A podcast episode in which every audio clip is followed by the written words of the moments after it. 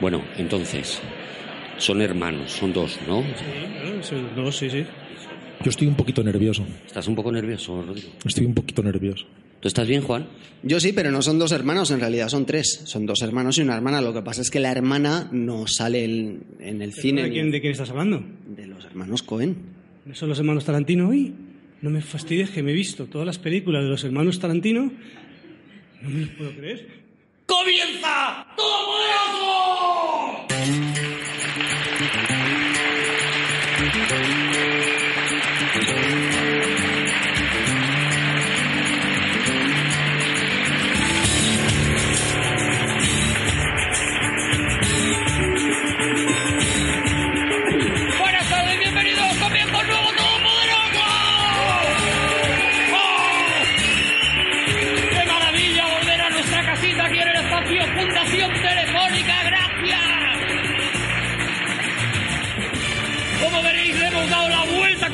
Completamente al concepto del programa y en esta ocasión hemos traído para hablar con nosotros a Juan Gómez Jurado.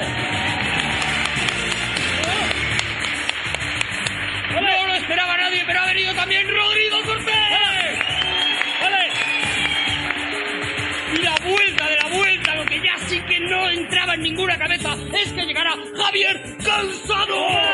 ¡Toma! Y a los mandos, Arturo González Campos.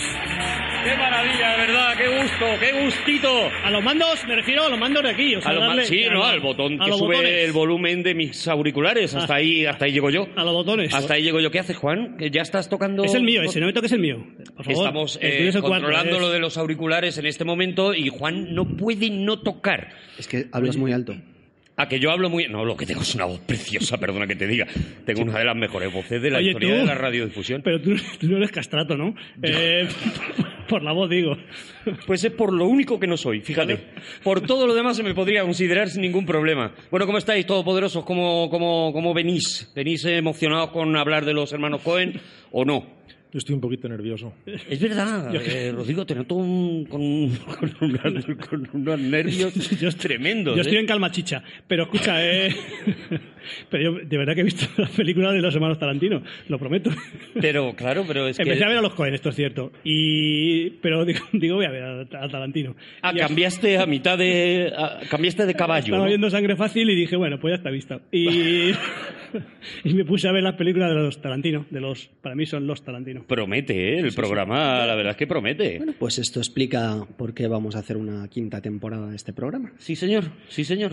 Quinta temporada ya de Todopoderoso. No tiene ningún sentido. Bueno, yo alarde, haría alarde no de la quinta temporada que empezamos, sino de la cuarta que ha terminado. Porque empieza la quinta, pero ¿y Kilosa? Ah. ¿Sabes lo que te digo? O sea, empieza ahora y a lo mejor, por lo que sea, pues a lo mejor hay... No, a lo mejor Yo he, incluso... escuchado, yo he escuchado la cuarta y no haría alarde de nada en absoluto. mejor, mejor me lo pones. Bueno, pero la quinta lo bueno que tiene es que es susceptible de empeorar, que eso siempre es un reto para nosotros. No te creas, ¿eh? Que está complicado. Bueno, hay cositas que no van a cambiar, como estáis viendo ya. Esa capacidad de Juan para frenar el ritmo de la vida. Eh, Juan podría parar la M30 solo con un chiste. Es una maravilla, de verdad. Bueno, vamos con los, vamos con los hermanos Cohen, porque además yo sinceramente os digo, creo, creo muy honestamente que ya desde el principio hay que plantearse, a ver qué pensáis vosotros, para poder hablar tranquilamente hay que plantearse dos programas de los hermanos Cohen. Es que van a salir dos, hagamos lo que hagamos. Claro, uno para Joel y otro para Ethan, me parece.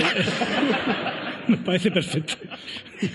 Vale, pues eso, los hermanos Cohen, que son uno de los personajes, yo no sé si estáis de acuerdo con- conmigo, más extraños, una de las eh, eh, fusiones más raras que se puede dar en el mundo del, por lo menos del cine, ¿no? Son dos tíos que escriben juntos, que son hermanos, que además no se sabe muy bien quién dirige, quién escribe, si lo hacen juntos de verdad, si no, no, no, sé cómo funciona ese mecanismo de los dos. Son una, una anomalía, una anomalía en Hollywood y una anomalía, anomalía en, el, en el cine contemporáneo.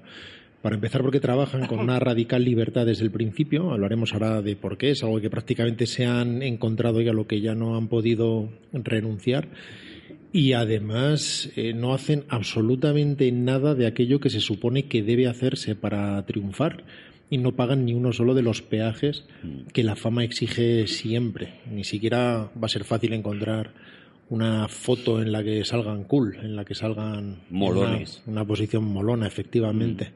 Eh, se alejan absolutamente del ruido de determinado, de determinado ambiente que, sin embargo, reflejan con toda la crueldad posible muchas veces en su cine y, y- y ni siquiera tienen una conciencia o una autoconciencia de importancia en ningún sentido, ni en lo que hacen ellos ni en su cine, y eso les hace ser, por tanto, radicalmente singulares. Sí, porque son gente que está continuamente ofreciendo productos eh, eh, a cual menos esperado. Quiero decir, me parece muy difícil decir el cine de los hermanos Cohen tiene este estilo determinado, esta cosa concreta, aunque sí que en el fondo son reconocibles. Eso es. Algo muy raro, ¿no? Sí, yo creo que en definitiva tienen temáticas, bueno, siempre suele haber asesinos, pero el, las temáticas es diferente y sin embargo es reconocible. Tú- siempre hay, es un cine muy hipnótico, hipnótico te, te- te atrapa, te atrapa de una manera radical, o bien por el guion, por los personajes, por la puesta de escena, por lo que sea. Es algo impresionante. Cada película tiene escenas memorables, pero memorables de verdad, o sea, absolutamente impresionantes. Cada película, sea la que sea, de pronto aparece algo que te, que te impresiona y te deja marcado para toda la vida. Y luego habla, habla de una cosa que a mí me gusta mucho en general, que es hablar de, de la libertad frente a lo establecido, digamos. Y eso me gusta muchísimo. Fíjate, yo no, no estoy tan de acuerdo contigo con que no podamos encontrar un estilo unificado en sus películas. De hecho, yo tengo la teoría de que hay seis elementos que aparecen en todas ellas y, que, sí. y que podríamos reconocerlo, pero me lo voy a guardar para después, porque antes, Qué tío, ¿has visto? qué tío. La qué tío, un par de ellos ahora andan. La anticipación. Por ejemplo, Da- empiezan, danos uno. empiezan Qué todas las, tensión, ¿no? todas las películas comienzan con una decisión moral, una decisión moral que lo va a cambiar todo. Normalmente una decisión moral incorrecta, ¿Y las otras cinco son como esa? Eh, bastante parecida, sí. Vale. En todas sale Frances McDermott. No, y no salen todas. Y, pero, pero sí me gustaría resumir su carrera de una forma. Ya sabéis que a mí me importa mucho la infancia. Bueno, sí, claro.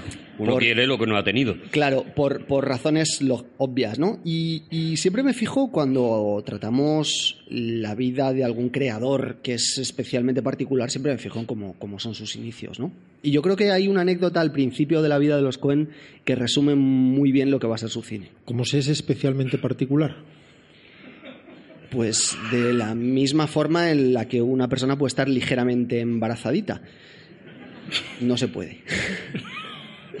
Bien, la, la cuestión- Ojalá se pudiera alguien suicidar un poquito, Juan. Hombre, se- uno se puede suicidar de a pocos. Bueno, a ver, ibas a contar una anécdota. Eh, la, anécdota, que no cambian. la anécdota consiste en lo siguiente. Eh, ellos eh, organizaron, cuando eran, cuando eran unos críos, se aburrían mucho en su Minnesota natal, y organizaron un negocio de cortar el césped. Pero normalmente cuando un niño organiza un negocio de cortar el césped yendo por los céspedes de los vecinos, lo hace pues para gastarse el dinero en Coca-Colas, por ejemplo, o en entradas de cine o en caramelos. Sin embargo, ellos no, ellos fueron ahorrando O en ese... petardos, en petardos también, por ejemplo. Ellos no sé, las cosas en las que se gastan en petacetas. el dinero de los niños. Y ellos... revistas, revistas X también. Revistas X también. Y ya. ellos fueron Si te aburres mucho en Minnesota, es lógico que caigas en alguna revistita fueron ahorrando para echar la tarde. todo ese dinero, fueron ahorrando una cantidad muy grande de dinero para poder comprarse una Vivitar Super 8, que fue su primera cámara de cine, ¿no? que compartían con un, con un amigo suyo. ¿Sabemos la edad que tenían en ese momento? Tenían 13 y eh, 15 años respectivamente. No son gemelos. Nos- que, que- que me acabo de caer del guindo. O sea, no son gemelos y se, y se parecen como. Yo pensaba que eran, que eran mínimo mellizos. Hasta aquí es una anécdota que podían contar más directores, ¿no? Pero lo curioso es que cuando empezaron a rodar uno de sus primeros cortos, ellos decidieron que el perro de la familia tenía que formar parte de eh, uno de, de esos cortos, ¿no? Con la curiosa coincidencia de que resulta que el perro no tenía funcionamiento en sus patas de atrás desde hacía más de un año. Era un perro muy viejo. Entonces no se movía. Pero cuando decidieron sacarlo ¿Pero tú crees que los perros van a pilas o algo? O sea, ¿Cómo que no tenía funcionamiento en las patas de atrás? Es que no tenía fuerza, no tenía fuerza en las patas traseras. Es probablemente causado, aunque no tengo el dato Alguna bisagra bueno, era mal, ¿no? el, el perro sentado, Alguna digamos, ¿no? polea. No. Alguna polea El típico, defectuosa. perro, el típico perro de ventrílocuo. probablemente causado por algún tipo de displasia, que es una enfermedad El que perro se le sienta en una carretilla y con las patitas Claro, puede a, ganar- agarrar, me a ganarse la vida. suele afectar a, a las patas traseras de los perros. a displasia. sacarse un dinero. El caso, el caso es que cuando hicieron sacarlo en uno de los cortos, el perro, cuando tuvo la cámara delante, eh, por alguna razón mágica, recuperó la fuerza en las patas traseras, bajó corriendo las escaleras, atravesó eh, la calle. Perdona, el perro ante la cámara eh, de repente eh, anduvo. ¿Pero está, está rodado? ¿Está estamos rodado- hablando de una está cámara rodado el milagro? Está rodado el milagro. ¿Hay Y pruebas del milagro? hay, eh, bueno, pídeselas a Joel o a Es el poder del selfie. Y en ese momento eh, a- eh, las Es verdad que yo sigo al Langui y en sus stories anda bien. bajó a toda velocidad las escaleras. Bajó a toda velocidad las escaleras, cruzó la calle y fue inmediatamente a... Perdóname un momento. Perdona, Juan, es que no puedo parar ahí, o sea, porque la gente va a empezar a tirarnos cosas. Yo tengo O sea, una duda, yo tengo una ¿Abrió la puerta? Supongo que saldría por el agujero de la Dijo perrera. el perro algo porque yo ya me lo creo todo. Pero, a mí no me grabes. El agujero de la puerta, una vez que ya está el perro mal, no se clausura. Pues no, porque tú siempre tienes la esperanza y además puedes tener otro perro. ¡Que no! Vale, vale. Entonces, a través... Es que me lo puedo creer en el primer piso, que el perro de repente tenga una reacción y tal, pero es que le está poniendo a bajar escaleras. Corriendo, además. Un perro que el pobrecito mío no podía mover las patas de atrás. Baja las escaleras corriendo, atraviesa la puerta de la perrera que Coge el metro. paradójicamente se llama gatera y eh, atraviesa la calle y es inmediatamente y fulminantemente aplastado por un coche. Pues eso es destino final. Entonces, claro, eh, Destino final con perros. de alguna forma creo que ahí está todo el cine de los Cohen. Es un... Pues nada. Hasta aquí todopoderoso. Claro. En 10 en 10 minutos. Pues y tiene- solo ha contado una de las seis cosas, imagínate. En realidad tiene, tiene razón. Es, es prácticamente una escena coenesca. Sí. Eh, basada en el absurdo y en la que las cosas parecen ir en una dirección determinada y, todo eso se frustra con un destino inesperado y con un giro que ni siquiera funciona como un giro, no funciona como, en el caso de los Coen, sus giros no son los giros de Shyamalan, es simplemente que se frustran las expectativas y que de alguna manera la película, va- la, la- la historia va poniéndose zancadillas a sí misma. Si hicieras la película del perro, eh, tendrías que pararla a mitad de película y convertirla en otra, que es lo que hacen a menudo los Coen con sus películas. Sí, es verdad que, que eso es algo que identificamos con los personajes de los Cohen, ¿no? Y a lo mejor es lo que los hace más humanos y a lo mejor por eso nos los creemos mucho más, ¿no? Porque no son coherentes. En realidad tiene mucho que. En esa infancia, así como en el caso de otros directores, rastrear lo que hicieron de pequeños o lo que vieron de pequeños es un ejercicio de voluntarismo de racionalización para tratar de encontrar claves eh, muchas veces forzadas. En su caso sí es muy rastreable, porque ellos veían de una forma muy sincrética y muy anárquica en la televisión, siempre a través de un canal local en el que el programador de Minnesota de turno mostraba un gusto de lo más ecléctico e inconsistente. Y eso hizo que vieran un montón de cine negro, por ejemplo, Mm. eh, películas de Doris Day, y que combinaran desde el primer instante la alta y la baja cultura, por decirlo de algún modo, eh, disfrutando de ambas sin diferenciarlas en absoluto. Y es otro de los elementos que después se va a ver en su película, que constantemente se constituye de pastiches, de géneros, y que usa con, en igualdad de condiciones la ironía más fina y la más obvia, el absurdo y la reflexión, la cita intelectual y el humor físico. Y, y sí que tiene mucho que ver con eso que vieron, del mismo modo que desde el primer momento se dieron a la literatura negra. Es mucho más influyente en su cine lo que leyeron, lo que leyeron de Kane, lo que leyeron de Thompson. Thompson no tanto porque Jim Thompson es más seco y, ellos siempre tienen una distancia irónica. Pero Hammett. Hammett y desde luego Chandler eh, lo veremos en diferentes películas, a veces asoma más uno y a veces asoma más otro, y ese conocimiento en su época de devoradores, fagocitadores de literatura negra, es algo de lo que se van a, a valer y servir en el futuro también. Sí, porque es curioso mm, mm, que ellos efectivamente no han hablado mucho, no han no conceden muchas entrevistas, no han hablado mucho de intentar explicar su cine, pero eso sí que lo han contado ellos directamente, que se pasaron la infancia recibiendo eh, mm, pelis buenas y malas casi por igual. Lo interesante es que además, en el fondo han explicado eso como forma de no contestar. Mm. como forma de quitárselo todo de encima y decir es que leímos a Hamed con 14 años y entonces ya no tienen por qué contestar. De hecho, no, no dan entrevistas apenas. Es lo que estábamos diciendo antes, que no pagaban casi ninguno de esos peajes, no hacen trabajo de publicista, no están dentro del meollo, no acuden a las fiestas y no hacen aquello que teóricamente hay que hacer para molar. Han conseguido su reducto y su corral al margen de todo y ellos mismos no, no encuentran explicación para ello. Oye, bueno, llegaremos a, a Sangre Fácil, que es la primera película, pero antes hay un periodo de cortometrajes, que, de, de- de tíos muy locos. Además, uno de ellos se va a buscar trabajo, le echan, el otro eh, de, de co- de cosas muy perdidas y de muchas ganas de irse de Minnesota, que yo creo que es uno de los... Yo no sé si es uno de los seis puntos que tienes, que, eh, que tienes de los hermanos Cohen, pero yo creo que me voy de Minnesota sería un poco como su eslogan, ¿no? Sería el cuarto punto en Cuarto concreto, punto. Cuarto punto. pero no es me voy de Minnesota, sino un extraordinario sentido de la geografía que aparece en todas sus películas. Ah. Y yo creo que tiene que ver con haber crecido en un lugar que estaba tan inextricablemente marcado por una geografía totalmente eh, alienante, ¿no? Porque Minnesota es muy grande y cuando tú eres un niño en un territorio enorme, todo es hostil. Minnesota es Fargo, para que la gente ubique, eh, Fargo es Minnesota. Pero tener- Allí los Minnesota domingos por la tarde de octubre son regulares. Y Dakota también, Dakota del Norte. Dakota también. Tener sentido de la geografía es que te orientas bien. ¿Es El- que tu el- móvil tiene GPS? El propio primer plano de Sangre Fácil, que es muy heredero de. de, de eh, sus películas posteriores.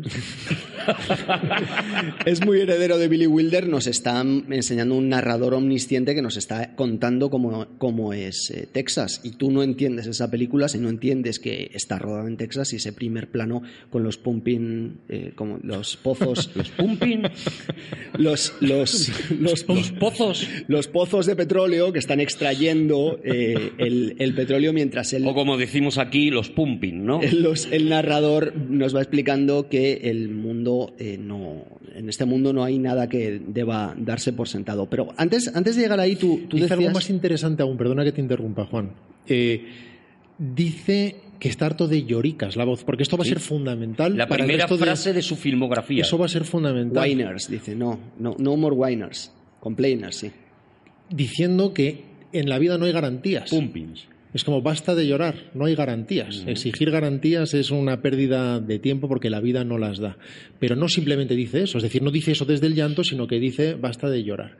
Y vamos a ver que sus personajes no se quejan nunca, es una cosa sorprendente. Reciban mucho, reciban poco, me estoy refiriendo a, a bofetadas de la vida o físicas, como sucede por ejemplo en Miller's Crossing, que Gabriel Byrne sale calentito de la peli. Le ponen tibio. Todos. Nunca hay queja. con una excepción en, en un hombre serio Claro, pero en un hombre serio es porque el protagonista es judío y ellos hablan precisamente de su gente con una distancia muy malévola, que solo se pueden permitir ellos, evidentemente. Si lo hiciera alguien que no fuera judío, sería inmediatamente acusado de antisemita.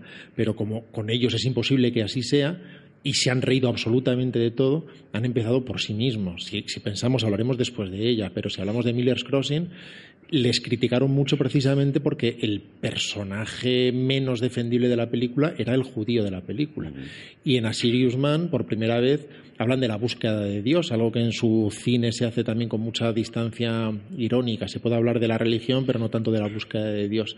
Y entonces lo hacen con un personaje que no deja de quejarse precisamente como reflejo de cosas que ellos conocen bien de, de seres de su entorno. y tú ya lo único que quieres es que se muera por otro lado el, el- lo, lo- bonito de, de, de su, de, su, de su cine Torea solo tú esto, No, Juan. no. Ya está. Es que no podemos estar todo el rato con el perro sin patas. lo, lo bonito, lo bonito de su cine yo creo que también empieza con, con una propia, la propia asunción que hace Ethan de que él en realidad no quiere trabajar.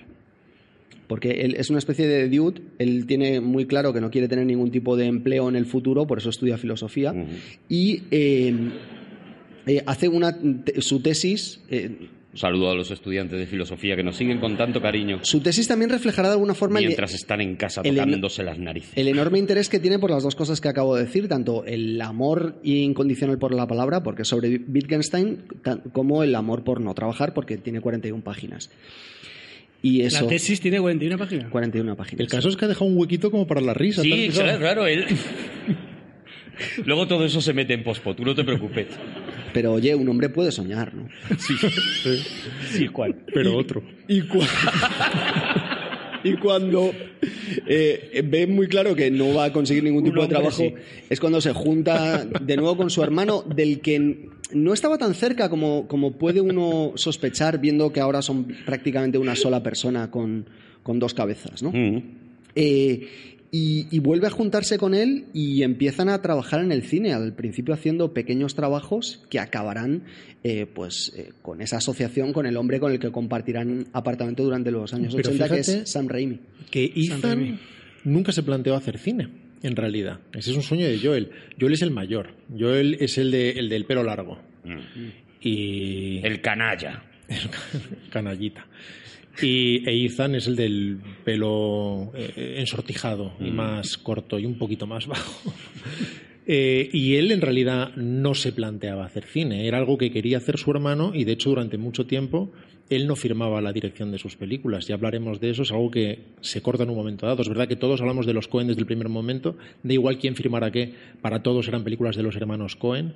Ellos simplemente decidieron en un momento dado que Ethan hacía labores un poco más de producción y Joel un poco más de dirección y por lo tanto firmaban en, por separado esas, eh, esas disciplinas, algo que cambia a partir de Lady Killers y ya firman absolutamente todo la limón, que es como se trabajaba desde el principio, pero de algún modo Ethan como ayudante de su hermano acabó metiéndose en una industria que al principio no era tal. Y quien, y quien sí que tenía un sueño fundamental y, y decidido era sin duda Sam Raimi, a quien acabas de, a quien acabas de mencionar, y con el que compartieron piso durante una temporada. Además, precisamente porque él estaba en California y ahí es a donde fueron. Haciéndose, por otro lado, Joel con la única cama de matrimonio que tenía el piso de San Raimi para estar con Frances McDormand. Ah, mira. El propio San Raimi decía, yo no sé cómo ha sucedido esto, pero acabó él con mi cama, con la única cama de matrimonio de mi piso. Y, Pero y- y pagaban los mismos los tres, pagaban el, el- el alquiler, pagaban, pagaban los tres lo mismo y se quedó con la cama de matrimonio. eh, Claro qué que no- listo, ¿eh? no Qué hay listo. Es que- justicia, es ¿eh? que, es que Y- se, le veía, ¿eh? ¿Y Frances McDormand pagaba algo? Frances Claro, es McDormand Que era... no, que no, sabes que, que, que estaba, que le gustaba Ethan. O sea, a Frances McDormand. no lo sabes. No, hombre, vamos. Se ligó a Joel para acercarse a Ethan. Bueno, eh, yo creo que Ethan le dio calabazas y se. y se- Has empezado, has empezado con Ethan y, y- y Juan te ha dicho es Ethan y ya tú has cambiado, ¿no? Sí, sí. Y si Pero para ti era Ethan. Ethan. Ethan, Ethan. Ethan. Ethan. Además, lo que era Frances McDormand era la amiga de la compañera, era la compañera de piso de, de una amiga de Holly Hunter, a quien conocían inicialmente. Era, estamos mezclando muchas cosas porque Claro. había que hablar antes de San Raimi y Ah, de las, había- pero, pero, y de las ahora- películas que se hicieron antes de Blood Simple. pero me cuentas esto y de verdad que yo ya estoy con el es punto. precioso. Cuéntame Es eso de. precioso. Claro, cuéntame eso de cómo se conocieron y Bueno, todo. Porque no había Tinder en Minnesota, no había Tinder. No, eso ya fue en California. Eso ya fue en California. Conocían a Holly Hunter, que era una actriz de teatro muy joven, pero que despuntaba y que iba a protagonizar Sangre Fácil, la primera película de los Coen, Blood Simple. Y a la que le surgió un determinado trabajo por el que pensaba que la esperarían. Pero no fue así. Dijeron que no, que tenían la oportunidad de rodar en una fecha determinada Mm. y fue ella misma la que le sugirió a esta eh, amiga de su compañera, o esta compañera de piso de una amiga suya. Fueron muy amigas, bueno, lo seguirán siendo, durante mucho tiempo y solo por azares del destino acabó Frances McDormand protagonizando Blood Simple y por ende casándose con, con Joel Cohen y por ende apareciendo en la mayoría de las películas de los Cohen en el futuro. Y ocupando la cama de matrimonio sin pagar. Que también, claro, es que No Pagando, claro. pagando lo mismo, no pagando lo claro, mismo. no sí, pagaban claro. Sam Ethan. Ethan. No ha quedado claro.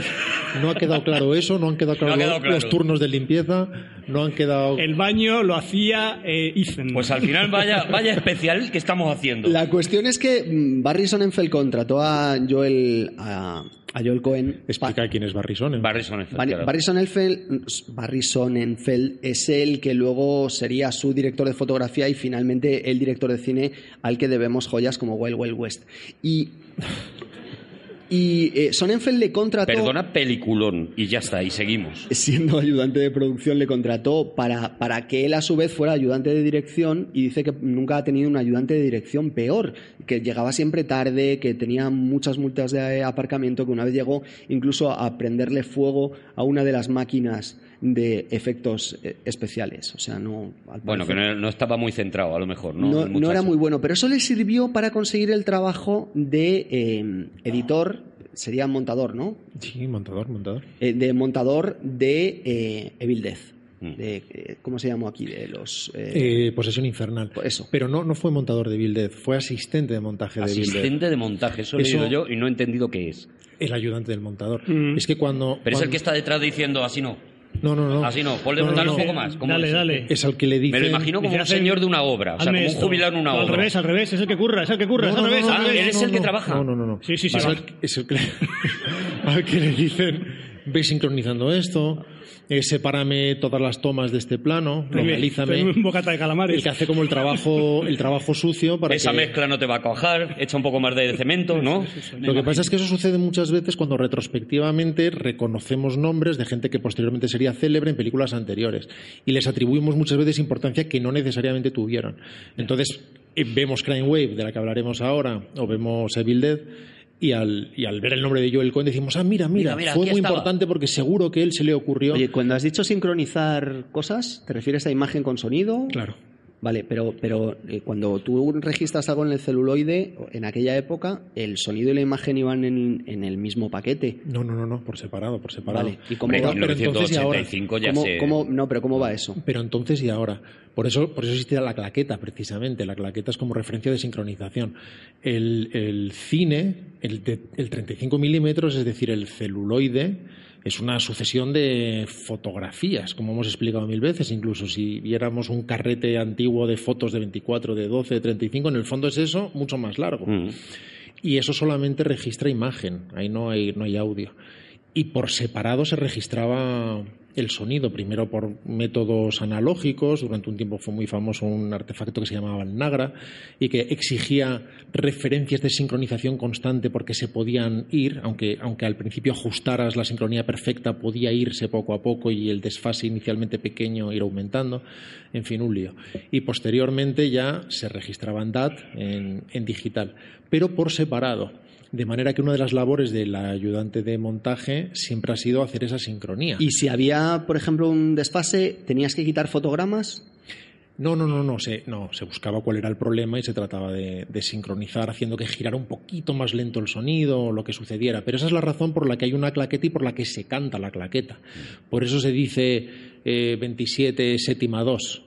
Eh, escena 27 tomas lo, lo que sea, ¿no? Hay diferentes formas de hay diferentes nomenclaturas. O 37 2A eh, para que por un lado se pueda ver en la parte de la imagen 37 2A y por otro lado alguien lo diga. Se pueda escuchar en 37, la- 2A, y en la veas- cinta. y veas que, esa, que corresponde a la misma. Yo Y una vez clac, tra- el trabajé en una película y mínimo lo hacía diez veces cada escena.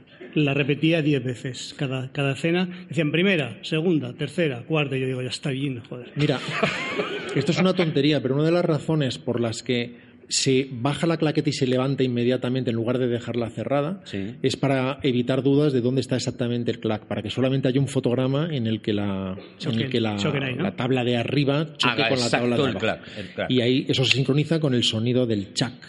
Y es cuando, cuando garantizas la sincronía. Pues eso hacía... ¿Quién era? Joel, ¿no? Pero, era, Socia- pero era un hacha haciendo eso. No, ¿vale? eso sí, te lo bordaba. Luego es verdad que quemaba máquinas y todo, pero bueno, es, es la primera película en la, que, en la que ellos aprenden una cosa y es mm, nadie te va a hacer una película, nadie te va a pagar una película como no tengas algo que enseñar, ¿no? Porque San Raimi, a partir de Evil Dead, pues es cuando consigue mm, ya financiación eh, para otras pelis y, y incluso para Ola de Crímenes, ¿no? Básicamente con, con un Kickstarter. Eh, el- Ah. Ellos se, se marcan uno de los. Yo no sé si habrá otros casos en la historia del cine, pero me parece uno de los primeros casos de crowdfunding en, en la historia. Que es simplemente ellos deciden que, como no tienen dinero para hacer una peli, eh, Sam Raimi les recomienda que hagan un pequeño corto de dos minutos en el cual les eh, ayudará el protagonista también de, de Evil Death. Y en, en ese pequeño tráiler, eh, con ese pequeño tráiler será lo que lleven, vayan casa por casa pidiendo dinero. Entonces reunirán 650.000 dólares de grandes inversores y luego el resto de gente mm, al- por las que van por sus casas, como el que vende. La Asociación de Mujeres Sionistas, por ejemplo, tiene mucho la culpa de que al final tengamos a los Cohen. Y muchos dentistas. Ellos siempre hablaban Ah, de ¿sí? que. Sí, sí, ellos siempre hablaban de que habían hecho una película con el dinero de los dentistas. Porque es lo que había hecho San Raimi, por otro lado, con Evil Death. Es, es exactamente lo que había hecho. Lo que ahora llamaríamos, como de- decía Juan, crowdfunding, aunque él ha hablado de una de las compañías concretas. Pero en el fondo era exactamente lo mismo. Pequeños inversores, incluso lo que ellos llamaban grandes inversores era comparativamente. Pero todos eran pequeños inversores que debían ver eh, los emolumentos, la remuneración de los eventuales beneficios que la película podía conseguir o no. Pero como Evil Dead efectivamente los consiguió, se convirtió en una referencia interesante para que ellos llamaran puerta a puerta a sus propios dentistas. Y efectivamente consiguieron sumar el presupuesto adecuado, el suficiente para poder hacer Blood Simple, que era inicialmente una película amateur, como lo era Evil Dead, hecha en casa, a la que sin embargo le querían dar una factura tan cerrada y tan poderosa como fuera posible. Y de hecho está muy, muy por encima del cine amateur. Evidentemente no es una película de estudio, no es una película con todo el material de iluminación que podrían, del que podría disponer Barry Sonnenfeld, el director de fotografía, en el futuro. No tiene. Digamos que es una de esas películas que llaman atención en festivales, de las que uno puede en las que uno puede inmediatamente detectar el talento narrador de quien hay detrás. Os cuento una anécdota de, de sangre fácil. Yo Ah. el- había en Madrid había un festival que se llama IMAGFIC, no sé si acordaréis. Sí, no sé si la cine fantástico. Imagin- cine im- imagin- imaginaci- imaginativo y, cien- y ciencia ficción. No, no sé hasta qué, qué obedecía IMAGFIC. Y allí yo trabajaba eventualmente en ese, en, ese, en ese festival y se proyectó, se estrenó Sangre Fácil. Yo estuve en el estreno.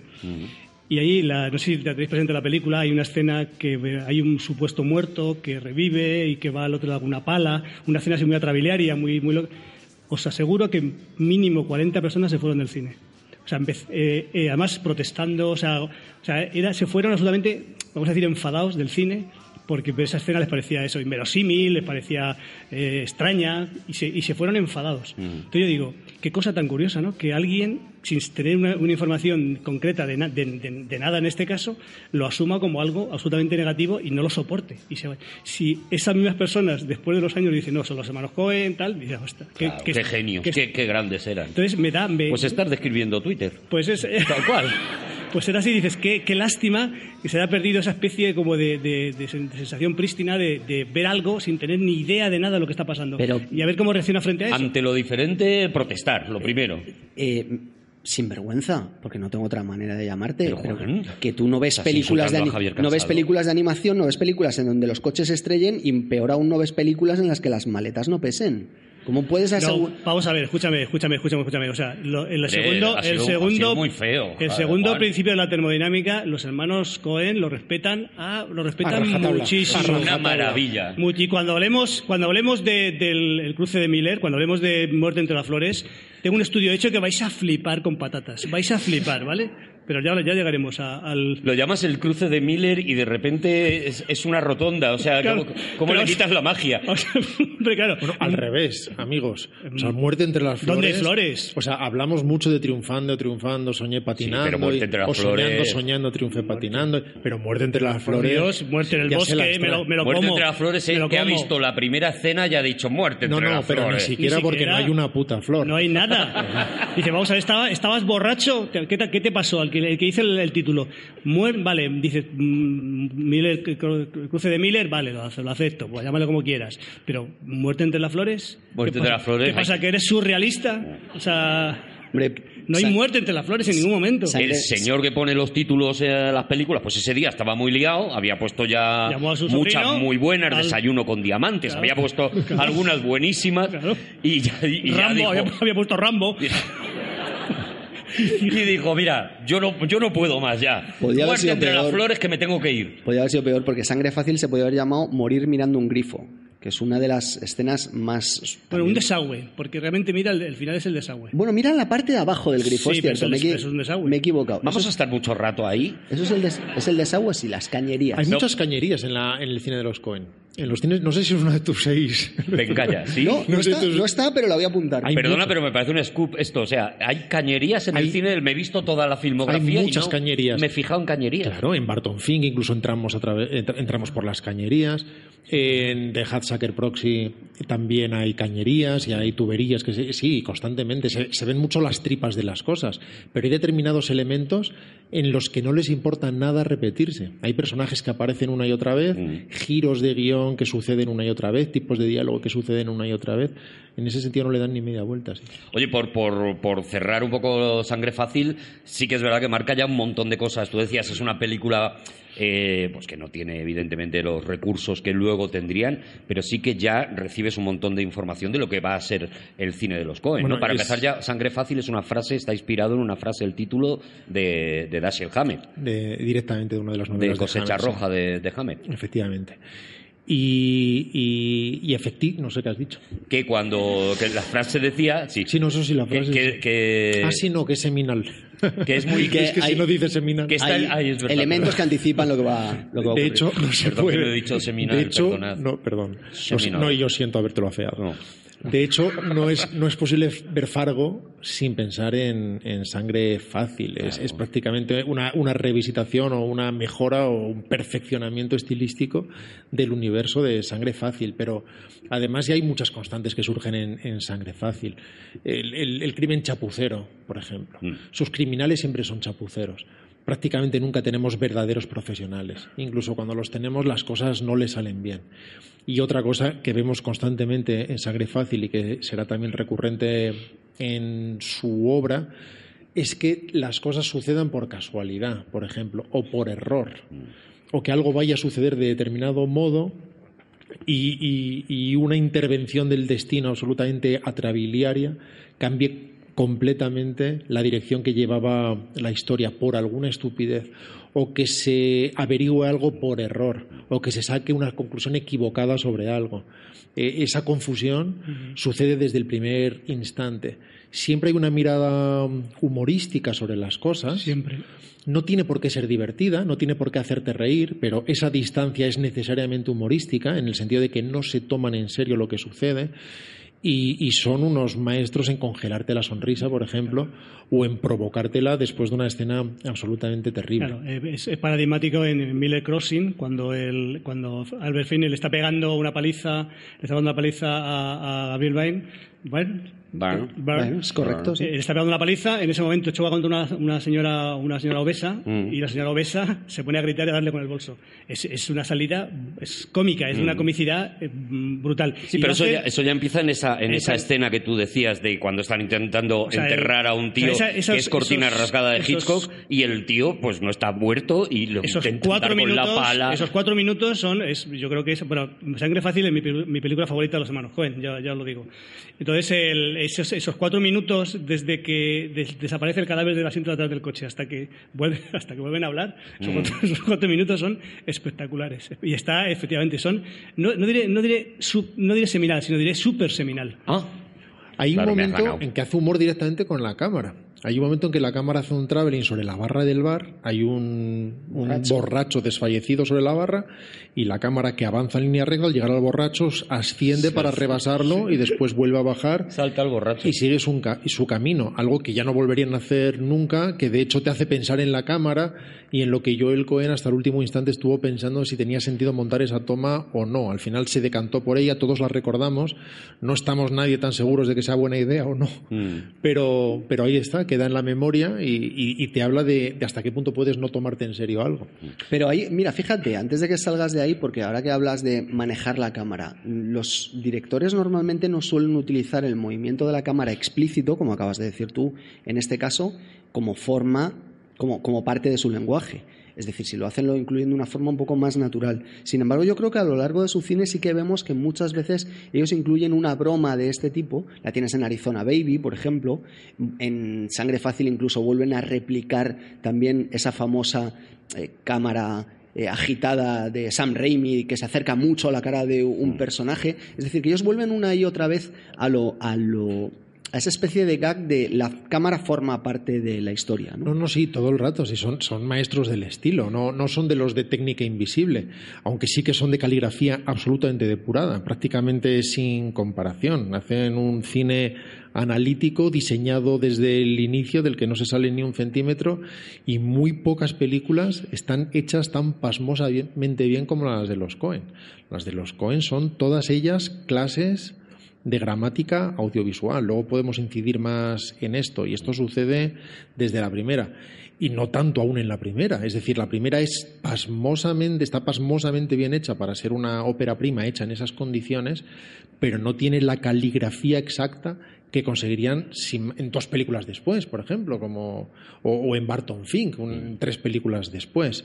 Ya la siguiente, Arizona Baby, de la que hablaremos ahora, que es una película ya directamente asumidamente divertida, eh, una, una comedia eh, muy delirante, muy cercana al dibujo animado, la cámara vuelve a ser protagonista. Y en ese sentido ellos nunca se han cortado un pelo, sin que nada de esto, sin embargo, sea gratuito, insisto. Muy, en muy pocas personas como en los Cohen uno puede rastrear las funciones narrativas exactas de un movimiento determinado. Y ahí sí que se sale un poco ese traveling de la, o sea, de esa ley, de esa ley muy indeterminada, pero de ahí se sale un poco el, el, el traveling Es de- una de broma, los una broma formal, simplemente, no, no creo que va más allá. Es una Sí. broma formal que te lleva a la técnica sin querer Mm, y, y sí. que te hace pensar Hay en que ahí hay una detrás. grúa. que detrás que- hay unos señores haciendo cosas, ¿no? En fin, ahí quedó. Y en todo caso está muy Está bien que ahí, se atrevieran y quedó para siempre, pero que incluso él tuvo esas dudas hasta, hasta el último instante. Bueno, vamos a ir enseguida ah, con Arizona Baby, pero antes, porque estoy luego por llegar, porque es una película de Nicolas Cage, lo cual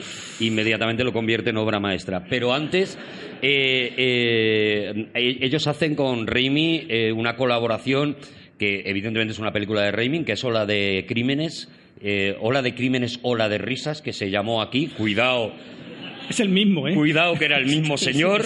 ¿eh? O de la familia. Tendríamos que ponerle nombre, José Manuel, no sé. Ojalá Eh, conocerlo.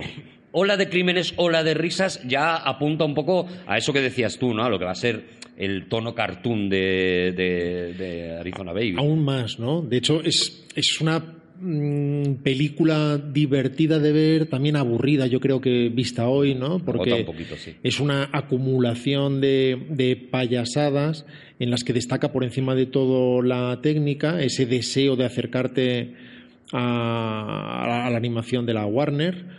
Eh, con un humor absurdo y con un uso de la técnica y de la narración de cámara volante y, y todo menos invisible, que tiene algunos momentos delirantes estupendos, Mm. que se parece a cosas de los Coen según qué aspectos, esas fugas de la cárcel eh, que nos pueden recordar lo que veremos después en Arizona Baby y en otras películas, pero en fin, es, es otra de esas películas que llaman la atención en el inicio de una carrera, en este caso la de San Raimi, uno puede entender la asociación que tenían y cómo se están influyendo en esos, en esos inicios, pero salvo en el caso de Arizona Baby, incluso en el caso de Arizona Baby, desde el principio los Cohen tienen otro peso, nunca diría gravedad, hablo de un peso indeterminado, porque ellos, insisto, recor- recorren y recurren siempre a lo más bajo y popular de la cultura, pero con un inevitable peso que surge de lo que quiera que ellos sean, de sus cerebros.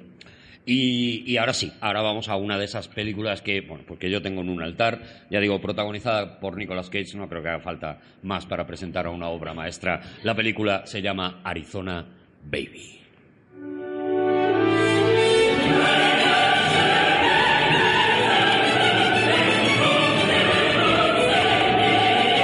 Muchas cosas empiezan en esta película, la obsesión de Nicolas Cage por el pelo, por ejemplo, que ya era... Bueno, pero ¿sabéis que esto es verdad?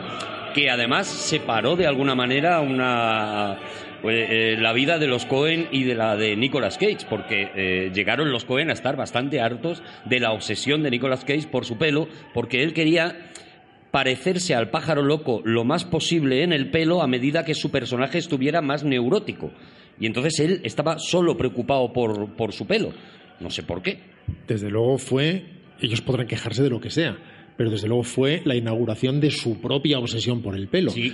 Porque en las películas de los Cohen sus personajes destacan precisamente por sus estrafalarios peinados. Y hasta hay una película con peluqueros, protagonizada por peluqueros. Efectivamente. Y Bar- Barton Fink tiene un pelo difícilmente También, descriptible. también Pensemos difícil. Mm. en el Bardem de No hay país para viejos.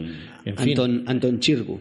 Y George Clooney está todo el tiempo. George, ¿Qué he dicho Clooney? Clooney. George, George, George Clooney George está todo el tiempo obsesionado con el. Con el, Con el pelo, con el pelo. Es que será. Eh, No, ya veréis como cuando Draper a repasar su Es carrera. la marca de la, la gomina. Draper Muchas Dan. veces llegan a personajes interesantes a través de su peinado, precisamente.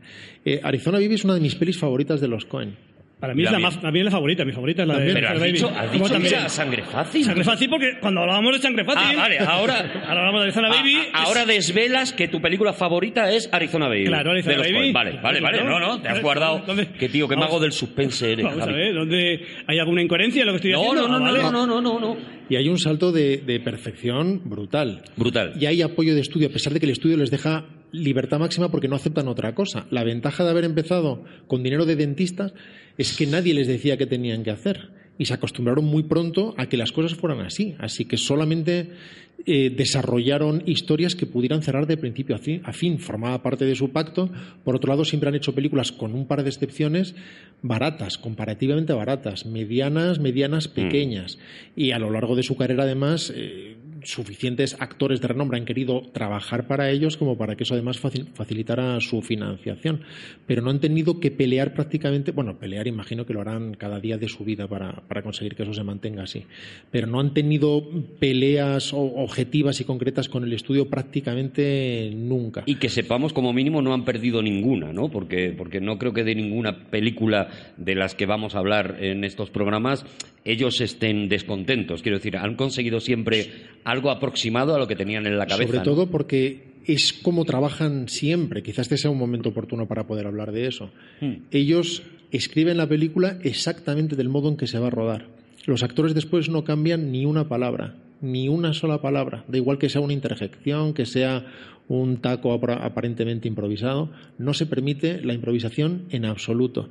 Y dibujan las películas completas, desde el principio hasta el fin, tal y como se van a rodar, el orden de planos que se va a hacer. Y se ciñen a rajatabla a ese orden. Por otro lado, esa caligrafía hace que sea muy poco manipulable el montaje, es decir, muy, muy poco manipulable desde el punto de vista del estudio. Eh, en el deseo que suelen tener de reescribir las cosas, que se rueden de una forma neutra para que después sean reescribibles. Cuando la voluntad de manejo del lenguaje es tan radicalmente cercana al arte secuencial, como en el caso de los Cohen, no hay manera de alterar el, el orden de los planos, porque simplemente la secuencia deja de tener sentido. No está todo cubierto desde 12, punto de- desde 12 puntos de vista. Cada acción está cubierta desde el ángulo y movimiento exacto en que tiene algún sentido. Bueno, durante un tiempo al tío que les hacía los storyboards lo metieron en casa. O sea, esta- este era el nivel. Y Lo habla- tenían allí en casa viviendo. Y es el Hablando- que siguen- en la cama de Frances siguen- McDormand es también el que siguen teniendo ahora, es el que siguen teniendo ahora Y- y, y- sí. y dibuja sus películas enteras de principio. Le pusieron una cama nido al lado. Yo, eh, por circunstancias de la vida, una vez conocí a Catherine Zeta-Jones Ah, y le, le pregunté por, por su colaboración con los Cohen y dijo que una de las cosas que mm, más le había sorprendido es que le habían mandado el guion cinco meses antes de rodar. Dice que eso no es lo que suele ocurrir, que no, no se suele tener eh, con, con esa distancia en el tiempo, y que no solo le habían mandado el guion, sino que había llegado a su casa una caja completa con todos los storyboards de la película, no solo sus partes, sino esto es la película que nosotros tenemos en la cabeza, vete viéndola.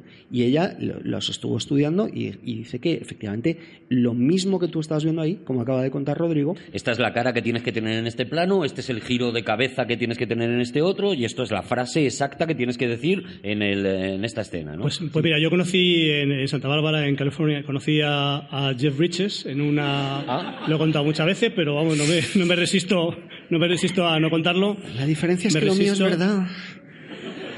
Perdona, ¿estás poniendo en duda que Javier Cansado ¿Me ¿Estás diciendo que yo no conocía a Jeff Bridges en un brunch en Santa Bárbara? Continúa, Javi, por Lo favor. conoció. ¿Era lo- un brunch? Sí, lo, pro- lo prometo. A lo lo ha contado un montón Lo he contado muchas veces. Yo vivía en, Santa, casa de mis cuñados. Para mí lado- siempre es la casa de al lado vez. vivía Jack Johnson, el músico, y Jeff Bridges estuvo, coincidió en una movida que estuvimos y coincidí con él y ya está. Yo hablo, yo hablo poco inglés, pero yo hablo mejor inglés que el español y ya está. Sí, sí, Porque es él, se la da de que habla español, Jeff Bridges, y me cago en 10. Digo, Jeff, Jeff, yo por, por- por debajo. Le dijiste, ¿no? Por, abajo decía, joder, Jeff, Jeff, menudo español que tiene, cabrón. Córtate un pelo, ¿no? Le decías, él- "Jeff, cut a él- hair". él me decía que trabajar con los con los con los Cohen me comentó un poquito porque yo soy, sabes que soy en mi película favorita es el Gran Lebowski el- me, di- me dijo me dijo que era un poco No lo he visto que era, que era que era un poco infierno trabajar con ellos es un poquito un poco infierno Era un poco infierno trabajar con ellos. Te dijo Jeff Bridges, claro, no estamos hablando, porque perdóname, lo que te contó Catherine Zeta-Jones comparado con lo que está contando Javi, ¿sabes? Conoce a gente y además explotará para que luego puedas contar. ¿El que te dijo exactamente? de hecho Jeff Bridges ¿cuántas películas ha hecho con los hermanos Cohen? Una, una. pues Ah, no, dos. True Una Grit. True Grit también, ¿no? True Grit True Grit. Sí, pero esto es posterior, lo de cuando se encontró Javi claro, solo había sido. ya habían hecho las paces. Ya lo había superado. Habían hecho las Sí, paces. ya sí. puso sus condiciones él después Oye, eh, Arizona Baby es, eh, es eso, es una película que, que, mm, marca también una cosa que eh, en la película anterior estaba, estaba escondida, ¿no? Pero hablaba Rodrigo, Juan, bueno, todos habláis de ello, ¿no? De- del sentido del humor, y aquí directamente hacen una comedia, ¿no? Directamente sí que están buscando el decir, bueno, esto es una película para reírse de, de- Sí, y además huir de la elegancia, teóricamente. Lo que pasa es que la película es elegantísima porque cuando alguien tiene ese talento narrador, da igual que todo transcurra, el, que, que todo recorre el terreno de la parodia o el de la solemnidad. Al final la elegancia está ahí. Pero cromáticamente, por ejemplo, es una película muy poco contenida. Con, a veces parece una fiesta mexicana, tratan de que el director de fotografía, que es Barry Sonnenfeld en este caso, sature los colores y los exacerbe son muy abigarrados precisamente para acercarse al, dibujo animado, al cartoon. Y, y lo mismo sucede con las interpretaciones, por ejemplo. Nicolas Cage está estupendo, Está bien, sí. efectivamente se parece al pájaro loco. Al pájaro loco, incluso lleva un tatuaje del pájaro loco, o sea, la, Sí, referencia es es porque evidentísima. por- hay una banda el, carcelaria en Estados Unidos que utilizan eh, ese símbolo. El pájaro Entonces, loco. A partir de que él empieza a mostrarlo remangándose, es que ha ido cayendo más y más en el interior De del, hecho, del el- crimen, pero da igual. El cazarrecompensas también lleva, también lleva un pájaro loco en Lleva el un pecho. pájaro loco. Sí. Bueno, En fin, y todo empieza con esa historia de amor entre el preso que eh, es reincidente y constantemente acaba en la cárcel y la policía que le hace las fotos de la ficha policial y vez a vez van acercando su relación. Cada vez que él reincide en el crimen, pues tienen una oportunidad para... pues, la verdad es que es una forma preciosa de conocer a la mujer de tu vida. La propia Frances McDormand, que ya es pareja de Joel, le dice que tienen que llamar a Holly Hunter, ya que no hizo Blood Simple. Ella empujó para que fuera Holly Hunter quien por fin tuviera su oportunidad. Hace un papel absolutamente maravilloso. Fantástico, divertida, loca, simpática, interesante, todo. Frances McDormand hace un pequeño cameo de esa otra pareja que le propone hacer un intercambio con una interpretación muy desatada, al contrario que en Blood Simple. En Blood Simple sorprende ver a Frances McDormand porque parece casi una oportunidad perdida. Está, está combatiendo tanto la sobreactuación que, que está con una frialdad Es verdad que está como apagada, como... como Está apagada directamente. como baja, sí. ¿no? Sí, sí, los actores, salvando por supuesto el, el- el traje amarillo, no sabría definir quién es, el investigador, detective, marrullero, Mm. asesino. El del fin, traje amarillo le llamo yo. Que está, que está absolutamente maravilloso y que volvería a trabajar con ellos, aunque fueran papeles eh, menores. El resto de actores, precisamente una de las cosas que, que hacen que la película no sea completamente profesional son las interpretaciones. Y una de ellas la de Frances McDormand. Pero eso no sucede desde luego en Arizona Baby. En Arizona Baby están todos absolutamente maravillosos, descubren a John Goodman. John Goodman, por Dios, está, vamos, impresionante. Es una cosa, el, contenido ángel, maravilloso. el ángel de luz dice que es Emmett Walsh. Emmett Walsh. Walsh. Ah, Emmett Walsh. Y, y, y, y- hablabas de ah de John Goodman y John Goodman que efectivamente después sería un recurrente en la carrera de los Cohen y que está divertidísimo desde el primer instante haciendo algo que también será recurrente en toda su carrera, que es gritar. Muchas veces vemos a sus personajes que reaccionan gritando ante algo, reaccionan gritando una vez y otra vez y otra vez, y su forma de expresar emoción es gritar sin parar. Y en este caso, muchas veces a la limón los dos hermanos, ¿no? Gritando. En el cuando, coche. pierden- cuando viene al niño. Pero escuchadme, pero cuando se escapan de la. eh, hablando de escenas memorables que antes decía yo, cuando se escapan de la cárcel y Mm. aparecen que, que nacen a la vida, que ese- por ese, con el estado del suelo embarrado y parece que están, están Que- naciendo. que es un parto, parece que es un están parto, naciendo, sí, sí. Los primeros 20 minutos son, son de escuela de cine. Es algo impresionante. sí. Además, con, eh, están trabajando con los colaboradores de Blood Simple también, los de siempre. Es decir, el diré de foto sigue siendo Barry Sonnenfeld y su músico Carter Burwell, que sería el músico habitual en el resto de la carrera. No, no- no absolutamente siempre, pero el habitual en, la- en el resto de la carrera de los, de, de los Cohen. Y que además hace variaciones sobre la novena mm, que escuchábamos antes, no las variaciones, porque las hace con banjo Hace country, sí. y esta, y esta voz muy country Sí, sí. a- Al, al borde de lo tirolés y, y- y una ausencia de solemnidad Se salvo llama- con la llegada del ángel del infierno ¿no? Doodle Doodle, ¿no? o sea, ese tipo de ese tipo de jodel, jodel, jodel, sí, se llama. Yodeling se llama. Sí, así. su- sí, no sé, no es una especie de canción de tiro- tirolesa country, sí, sí. Tirolesa country. Sí, jodel, pues miradlo, pues, mirad el ángel de Dudu si queréis. Ahora mismo me voy a Spotify Vale, vale, vale. y porque tiene que haber unas listas maravillosas. Oye, cuentan los Cohen también, porque esto sí que lo han contado, una, una anécdota maravillosa de la película es que, claro, necesitaban muchos niños, muchos bebés. Y, dice que, claro, en el set de rodaje había una especie de corralillo lleno de niños y madres sentadas alrededor que iban y entonces ellos iban seleccionando niños pues según necesitaban los niños y dicen que cuando uno de ellos aprendía a andar lo echaban del rodaje Qué envidia. y dicen los Cohen que hacía el paseillo de la vergüenza, o sea, que se iba de la mano de su madre y todos le miraban como diciendo, mira que ponerte a andar ahora en pleno rodaje y tal, pero claro, eh, Claro, pero para evitar que lo atropellara un coche como al perro. La siguiente película de los hermanos Cohen eh, tiene, ya lo hemos dicho, un título inolvidable en español y, y un título de, bueno, mm, un título más flojete. Mm.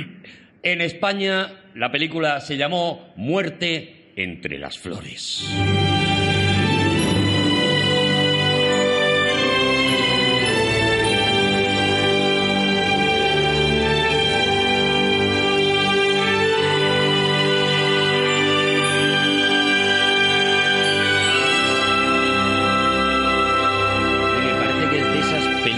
Que si la ves no te olvidas de ella nunca. O sea, De flojete el título, nada, chaval.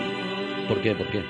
Pues porque te está hablando. Claro, aquí en España hay menos tradi- tradición, pero te está hablando de una algo. Javi, ¿estás cantando la, mu- la banda sonora? Elgar, parece un poco Elgar, ¿no? Ah. ¿Parece Elgar? Sí. Tiro, ¿es un poquito Elgar?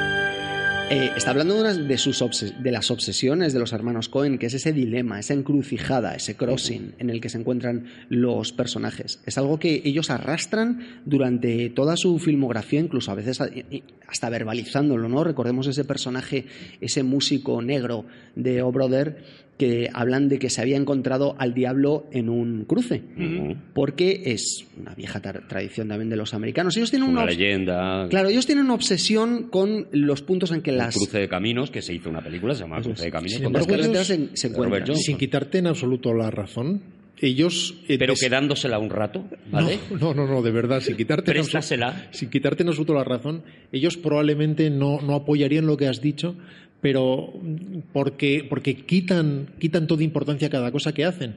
Entonces ellos simplemente dirían sonaba bien. Y probablemente ellos crean que esa es la única razón por la que lo hacen. Cuando le preguntas, mm, no cuando le preguntas tú, yo no les he preguntado nada, pero cuando alguien les pregunta que por qué Fargo se llama Fargo, dice, quedaba mejor que Brainerd, que es el pueblo en el que de verdad pasan las cosas. Fargo solamente tiene una importancia residual en la película, pero suena mejor. El- el cruce de Miller es el lugar donde sucede la escena del teórico asesinato de John Turturro, el, el- el núcleo de la película. Sucede en el cruce de Miller. Mm. Luego hay una... No, no hay tal cruce. Bueno, No. le llaman, le llaman Miller's Crossing. Dicen, Pero llévatelo. no- bueno, no, no lo vemos, pero dice, o sea, efectivamente no, no se cruzan dos, dos carreteras en el sitio que nosotros vemos. pero Pero en hombre. la película dicen, llévatelo al cruce de Miller y mátalo allí. Ya, pero es como se dice, llévatelo, yo que sé, a Albacete y mátalo en Albacete y lo matas en Murcia. Dice, no, no, o sea, ¿sabes lo que te digo? O sea, que, que no existe el tal cruce. Bueno, no lo vemos. O sea, No, es, sí, pero... y- es como un, es un ente, es, un, es una entelequia, el cruce, el, el cruce de Miller. Muerte entre las flores. Vale, ¿sabes lo que Javi, digo? O pero sea, eso, que- es, eso, es una, eso es una interpretación y evidentemente cuando ellos hacen lo que hacen, todo está abierto a interpretaciones Vale. y por lo tanto es perfectamente legítimo, legítimo. Pero es un topónimo. Que un sitio se llame el Bien, cruce de Miller, igual. pues como si ahora hay un parque de niños o como si han puesto una presa. Pues, Y en el siglo XVI eh, hubo una encrucijada y por eso ese bosque se llama el, el cruce de Miller. No lo explican. Ni siquiera explican en qué ciudad transcurre la, transcurre la historia.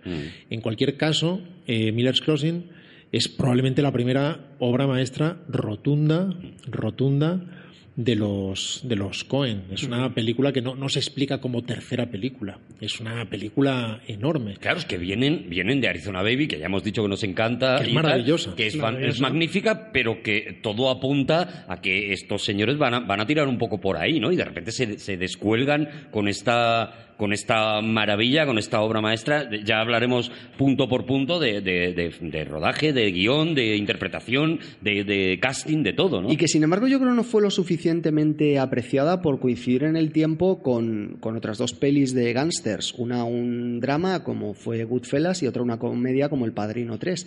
Y, y en, en, en esa... Que tío, cómo se traen los chistes de casa, ¿eh? eh, En esa... No, se me acaba de ocurrir. Esos no fallan nunca. En esa coincidencia, eh, al parecer, de alguna forma salió, salían perdiendo ellos, claro, obviamente, porque están compitiendo con Scorsese y con. y Pero con tú Coppola, crees, yo creo que cuando se piensa en las pelis de gángster se, se nombra el padrino, se nombra eh, uno de los nuestros, tal. Y yo creo que esta película está como fuera de, de esa, de esa categoría, ¿no? Y en realidad está fuera. Es decir, la película es muy superior al Padrino 3, por ejemplo, pero por otro lado las películas no son caballos y no hay que ponerlas a competir, no hace ninguna Claro, falta. no hace falta. Pero, pero, pero Yo, no yo no lo hago, eh, digo que lo hizo el público día. No, no, sí, sí, sí, tienes razón y además sucedió, es verdad. Es una película recibida o- o saludada con, con cierta atención, aún no reverencial por la crítica, que el público más cinéfilo vio porque estaba asistiendo al nacimiento de una carrera, pero si viéramos los números de taquilla, fueron bajos, fueron flojos. Ah, Es una película que ha sido reivindicada por, eh, con el paso del tiempo y que ahora mismo es un clásico directamente, pero evidentemente los clásicos normalmente no son instantáneos y las películas en el momento en que aparecen aún te las puedes sacudir de encima como si fueran caspa en el hombro. Cuando empiezan a solidificarse a sí mismas, 20 años después ya no es tan fácil pelear contra ellas, pero al principio es muy fácil que se te pasen, que pasen desapercibidas, sobre todo porque tienen que competir con las teóricas expectativas de cada uno de los espectadores, Claro. que espera ver una película, desea ver una película y al final, en lugar de definir la película que ha visto, define su nivel de satisfacción respecto de sus propias expectativas. Está hablando de, de algo extra cinematográfico. O sorpresa que la película no te la han hecho a ti. Que, oh, Mm. oh, es que esta escena, yo tengo algún problema con esta escena. ¿Cómo que tienes algún problema? Sí, sí, perdón, o- perdón. o- o eh, a mí que me estoy con sobra. eso, que estoy. A mí A me- sobra. No, no, ¿no os A mí me sobra esta escena. pues, si es que no te la han hecho a ti. Aparte de la de que decía el Rodrigo. Perdóname un momento, pero... Perdón, eh, perdón, Sí, Javi, sí. pero es que me tienen, de verdad, Eso Eso, me la próxima vez- los frustraditos. La próxima vez que vayamos a un restaurante y le digas que le qui- quiten la mermelada a la tarta de queso. ¿Pero qué que- tendrá que ver? Pues que. ¿Qué des- tendrá que ver? Pues que no te la han si hecho no a ti. quiero tarta de queso, no pido tarta de queso, porque la pone con mermelada. No tiene nada que ver con una cosa con otra. Sí, sí, sí, sí, está bien explicado, ¿eh? está bien explicado. Yo también he escuchado. Escúchame, escúchame. Digo, igual que decía, igual que decía antes Rodrigo que hay mucha tubería en las películas de, de las películas de los Cohen, de hacer un poco algo un poco escatológico. ¿Nos parece que vomi- vomitan mucho los personajes? ¿Ah, sí? Vomitan muchísimo. Sí, en- en casi todas las películas en, pasa. En cada película vomitan. Sí, ya está, no vamos allá. Eh, bueno, he de decir que, por supuesto, sé que Pero es verdad que tienen sus Oye, obsesiones y eso que te no- las encuentras Eso no lo, tengo, no lo tengo en la lista de seis y O sea, creo que hay que apuntarlo. me parece- Vomitar. me- me- dos, co- dos cosas. Eh, bueno, quiero decir que por supuesto mi película favorita, la eso está claro. Y luego, he de, y luego he de decir que para respetar el segundo principio de la termodinámica, estos son espectaculares, los, Ah, hermanos, sí. los hermanos Cohen. Hay una escena que el Calvert Finney repele una- un ataque con una ametralladora Thompson, la famosa ametralladora esta con el tambor redondo de, las, de los Gaster y de en fin. Y eh, este tambor tenía, per- perdonadme, pero tenía o bien 50 balas o bien 100 balas. Dispara 98 balas. Ese, lo, Venga lo- ya, lo he ¿sí? contado, 98 fogonazos, 98 dispara. O sea, Albert Finney cuando va disparando 98 fogonazos. 98. 98, digo, ole, ole, esa merece la pena esa película solo por eso. Solo O sea, por eso. Al ritmo de Danny Boy, además, O sea, preciosa el este de- ¿Puedo, ¿Puedo contradecirte? Un poco. A ver. Te puedo contradecir un poco. Cuidado. En esa, en esa misma escena, cuando dispara hacia arriba al primer piso al Sí. gángster que está de Sí. espaldas porque cree que Albert Finney sigue arriba, no imagina que ha podido saltar por la ventana al alero y descolgarse como un jovenzuelo ha del tirado alero primero, a la calle. la metadora ha tirado primero y luego salta, sí. le, le empieza a disparar y el otro se mantiene temblando como una marioneta de pie, prácticamente sostenido por las balas de plomo, desde luego no por la física, durante prácticamente un minuto. Y los propios Cohen dijeron que habían hecho eso para que nadie pudiera acusarlos de buen gusto. Que, que haciendo una película tan elegante, tan que en absoluto pareciera que se sometían completamente a esas leyes, ya que ellos estaban haciendo un pastiche y ellos amaban los pastiches. Cuando, cuando le acusaban a Miller's Crossing de ser un pastiche, ellos decían exactamente eso es lo que Claro, es. eso queremos. Es una película en la que cada frase es definitiva, como la literatura de Kane y de Hammett y de Chandler, en la que los personajes se definen por sentencias y, y responden arquetipos muy claros. Clarísimo, sí, sí. El, el- el- el- el jefe, en su caso, con la novia joven, eh, la relación triangular, que en el fondo es la de Arturo y Lanzarote, eh, las otras bandas, eh, los códigos teóricos de honor que al final atienden estrictamente a la ganancia. problema con que sean Sí, Pero, pero no también, la veas. también hay cosas muy sutiles, ¿eh? No sé si, si es que casualmente la he vuelto a ver hace, hace poco y la película empieza con hablando Albert Finney con el John Polito, creo que es John Polito. Sí, John Polito, es uno de los, de los- el, el bajito con aspecto con un bigote, porcino. calvito. Me encantaría apellidarme Polito. Pues vamos, facilísimo. Hoy día te puedes cambiar cuando porque quieras. vas con la elegancia por Y delante. la película empieza en una conversación entre ambos y... y ¡Ay, qué malo, y- por Dios! Y va... Y va Iba a decir una cosa interesante, pero ya he perdido el Adelante. Javi, adelante. Entonces, de pronto, es- apare- eh, Gabriel Byrne aparece por detrás sin que se le vea y es la sombra la que les tapa a los dos. O sea, solamente la sombra les... Es, es- me parece una metáfora, me parece preciosísimo. Es decir, yendo a la sutileza también de que no está exenta, ¿no? Esta, esta Es que lo combinan Es que es constantemente, la espectacular, sí, elegancia extrema y, o la, y la falta de gusto, el absurdo, el, el humor obvio, eh, todo les vale y todo, y todo acaba reunido con una coherencia inexplicable. Mira, hay, hay algo que, en fin, eh, me lo ha sugerido. Cuando en la- en las películas matan a alguien que está en alto, en este caso no cae, pero ¿no os habéis fijado cuando alguien está en alto y cae, siempre mira abajo primero y luego se tira? ¿No sabéis? Vamos a ver, uno está, No me uno- había fijado sí, en uno eso. está en un tejado, ¿vale? Claro. Sí, es un especialista, ¿vale? Está en un tejado Sí. y entonces llega otro y le, le dispara. Le- Y entonces le ha matado. Pero claro, es una persona, es un ser humano, es un actor, pero es un ser humano. Claro. Y antes de tirarse dice, a ver si me han puesto bien ahí el saco y todo lo... Entonces, fijaos que siempre hace una miradita. Una miradita es algo, es, es algo casi instintivo. Supermínima de a ver Es- si me voy a matar, es ¿no? Instinto de supervivencia. Dice, a ver si me lo han quitado y Eso, tal. eso sucede con los actores, de hecho, sin necesidad de que se jueguen la vida. Como, como normalmente hay marcas en el suelo para que se paren en la línea de foco, etcétera, algunos tienen la tendencia a echar la miradita a la marca para, y, hay que repetir la toma, Claro, claro. Es como, mira, caen más o menos, pero, pero sobre todo no mires abajo. Hombre, pero es que yo, yo lo entiendo. O sea, tú imagínate, ¿no le hubiera gustado a Brandon Lee haber comprobado el arma antes de hacer la escena famosítica, no? Es que... Alguien lo hizo. El ayudante de, de dirección. Sería yo el Y la película, efectivamente, además, eh, tiene tal vocación de pastiche que incluso cuando empieza a hablar de ese, de ese mundo irlandés y de las mafias italianas, lo hace en ese sentido con una ausencia absoluta de sutileza. Las letras son verdes desde el inicio, la música que oíamos de Carter Burwell, que te hacen ver lo rápido que está madurando este hombre como compositor. En el caso de Sangre Fácil, tiene una melodía muy conocida, muy minimalista, casi pop con un eh, piano. En el caso de Arizona Bibi se pone a hacer country de una forma muy interesante, pero aquí llega de repente a zonas mucho más hondas, con unas armonías que se fundamentan directamente en, en las de Danny Boy. Un- y, y- y esa escena legendaria, que es la de la que acaba de definir eh, Javi, de, de Albert Finney. La metralleta, Danny Boy de fondo, es que es mágico. Pero usar precisamente Danny Boy no es precisamente la elección más sutil y más sagaz. Claro. Está usando la melodía más Por irlandesa por del mundo. sí, sí. Y poner a Albert Finney en el, gramófono a deleitarse También- escuchando precisamente también, sí, Danny. Boy. Danny Boy. Es como si tienes a un tío de Oviedo y le pones siempre escuchando Asturias, patria querida. No es precisamente la No, es que como es asturiano, fíjate lo que La escucha en el gramófono. Pero da igual, porque, porque funciona maravillosamente bien. Es una versión además bastante hortera, cantada casi como si fuera un aria operística, no, no, Mucha- no, no es tradicionalista. no Mucha es folky pretensión, sí, sí, sí, muy embulosa. pero consigue crear algo interesantísimo en esa muerte una vez más perfectamente planificada. Eso ya se veía en Arizona Baby. En Arizona Baby no hay un solo plano fuera de sitio y eso pasa con toda la obra de los Cohen. Cualquiera puede elegir cualesquiera cinco minutos, los que quiera, y deleitarse en ellos, en cómo está haciendo uso del montaje y del lenguaje en esos cinco minutos. Y en Muerte entre las Flores, desde el primer plano hasta el último, es una lección. No, no hay películas más allá de las de los Cohen que tengan esa perfección y esa organicidad prácticamente escrita. El que tiene la sensibilidad más literaria de los dos es Ethan, por decirlo así. Él es el, el que tiene ese instinto literario, de hecho él es el que escribe normalmente, el que hace relatos, yo él no lo hace.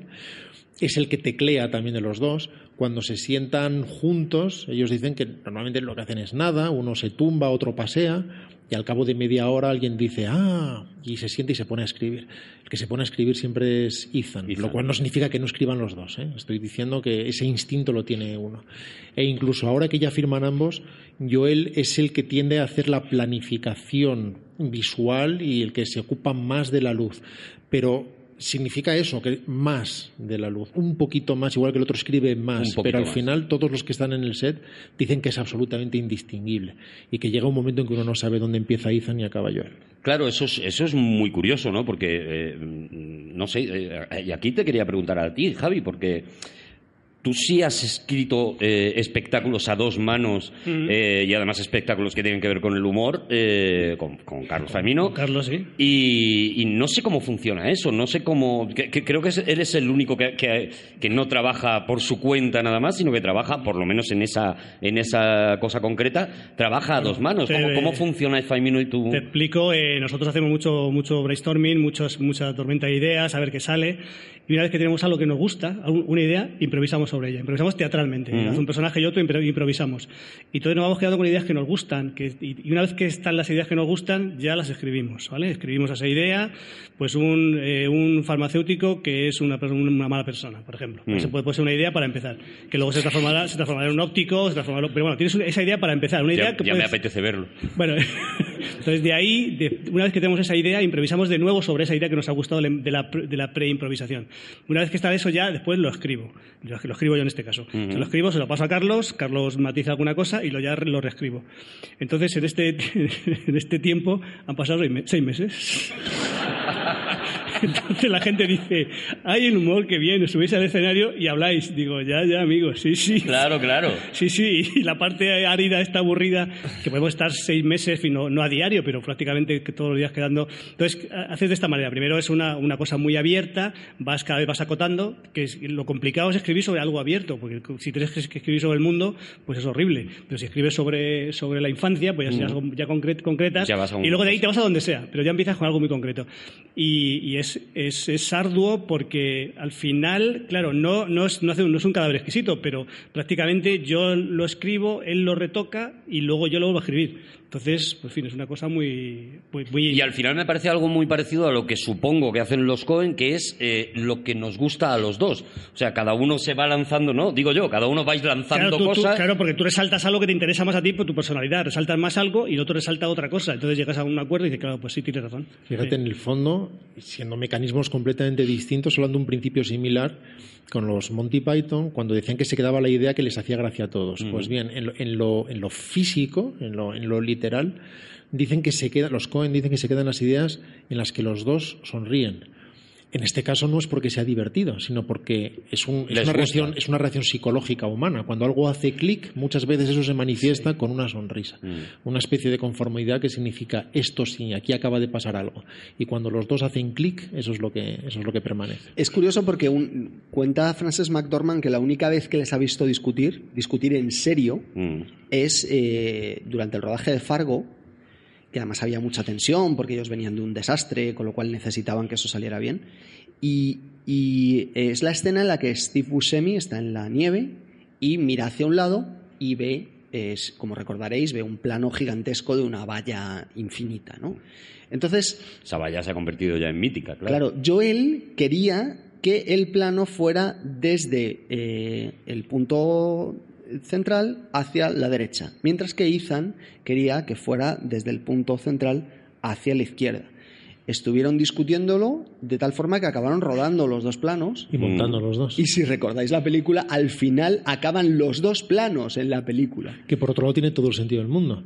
Para que veas que no hay referencias físicas. está, claro? A la izquierda hay infinito, a la derecha hay infinito. Claro, no hay nada y por él ningún lado. Pone su, su rascador rojo, que es la marca más ridícula de la historia y que evidentemente va a hacer que nadie encuentre. Bueno, alguien lo hará. Un pobre Alguien lo hará. granjero lo hará y eso generará otra película. Eso es. Fargo no después. lo he dicho, pero es mi película favorita. de Ah, ¿sí? Coen. Sí, que quede, no quede claro, por si acaso había una duda. Bueno, ahora, ahora, claro, espérate porque tenemos que, que llegar. Por cierto, y, y- y otra de las manifestaciones de aquí no hay respuestas, las cosas no significan nada, o si lo hacen, desde luego no estamos aquí para aclararlo, eh, se, recogen en Miller's Crossing, en Muerte entre las Flores, cuando Gabriel Byrne, después de varias semanas rodando, llegó con esa cara que todos los directores conocen bien en un actor, que es me van a hacer una pregunta, y- y la pregunta era, por favor, ¿qué es el sombrero? Decidme, por favor, qué es el sombrero.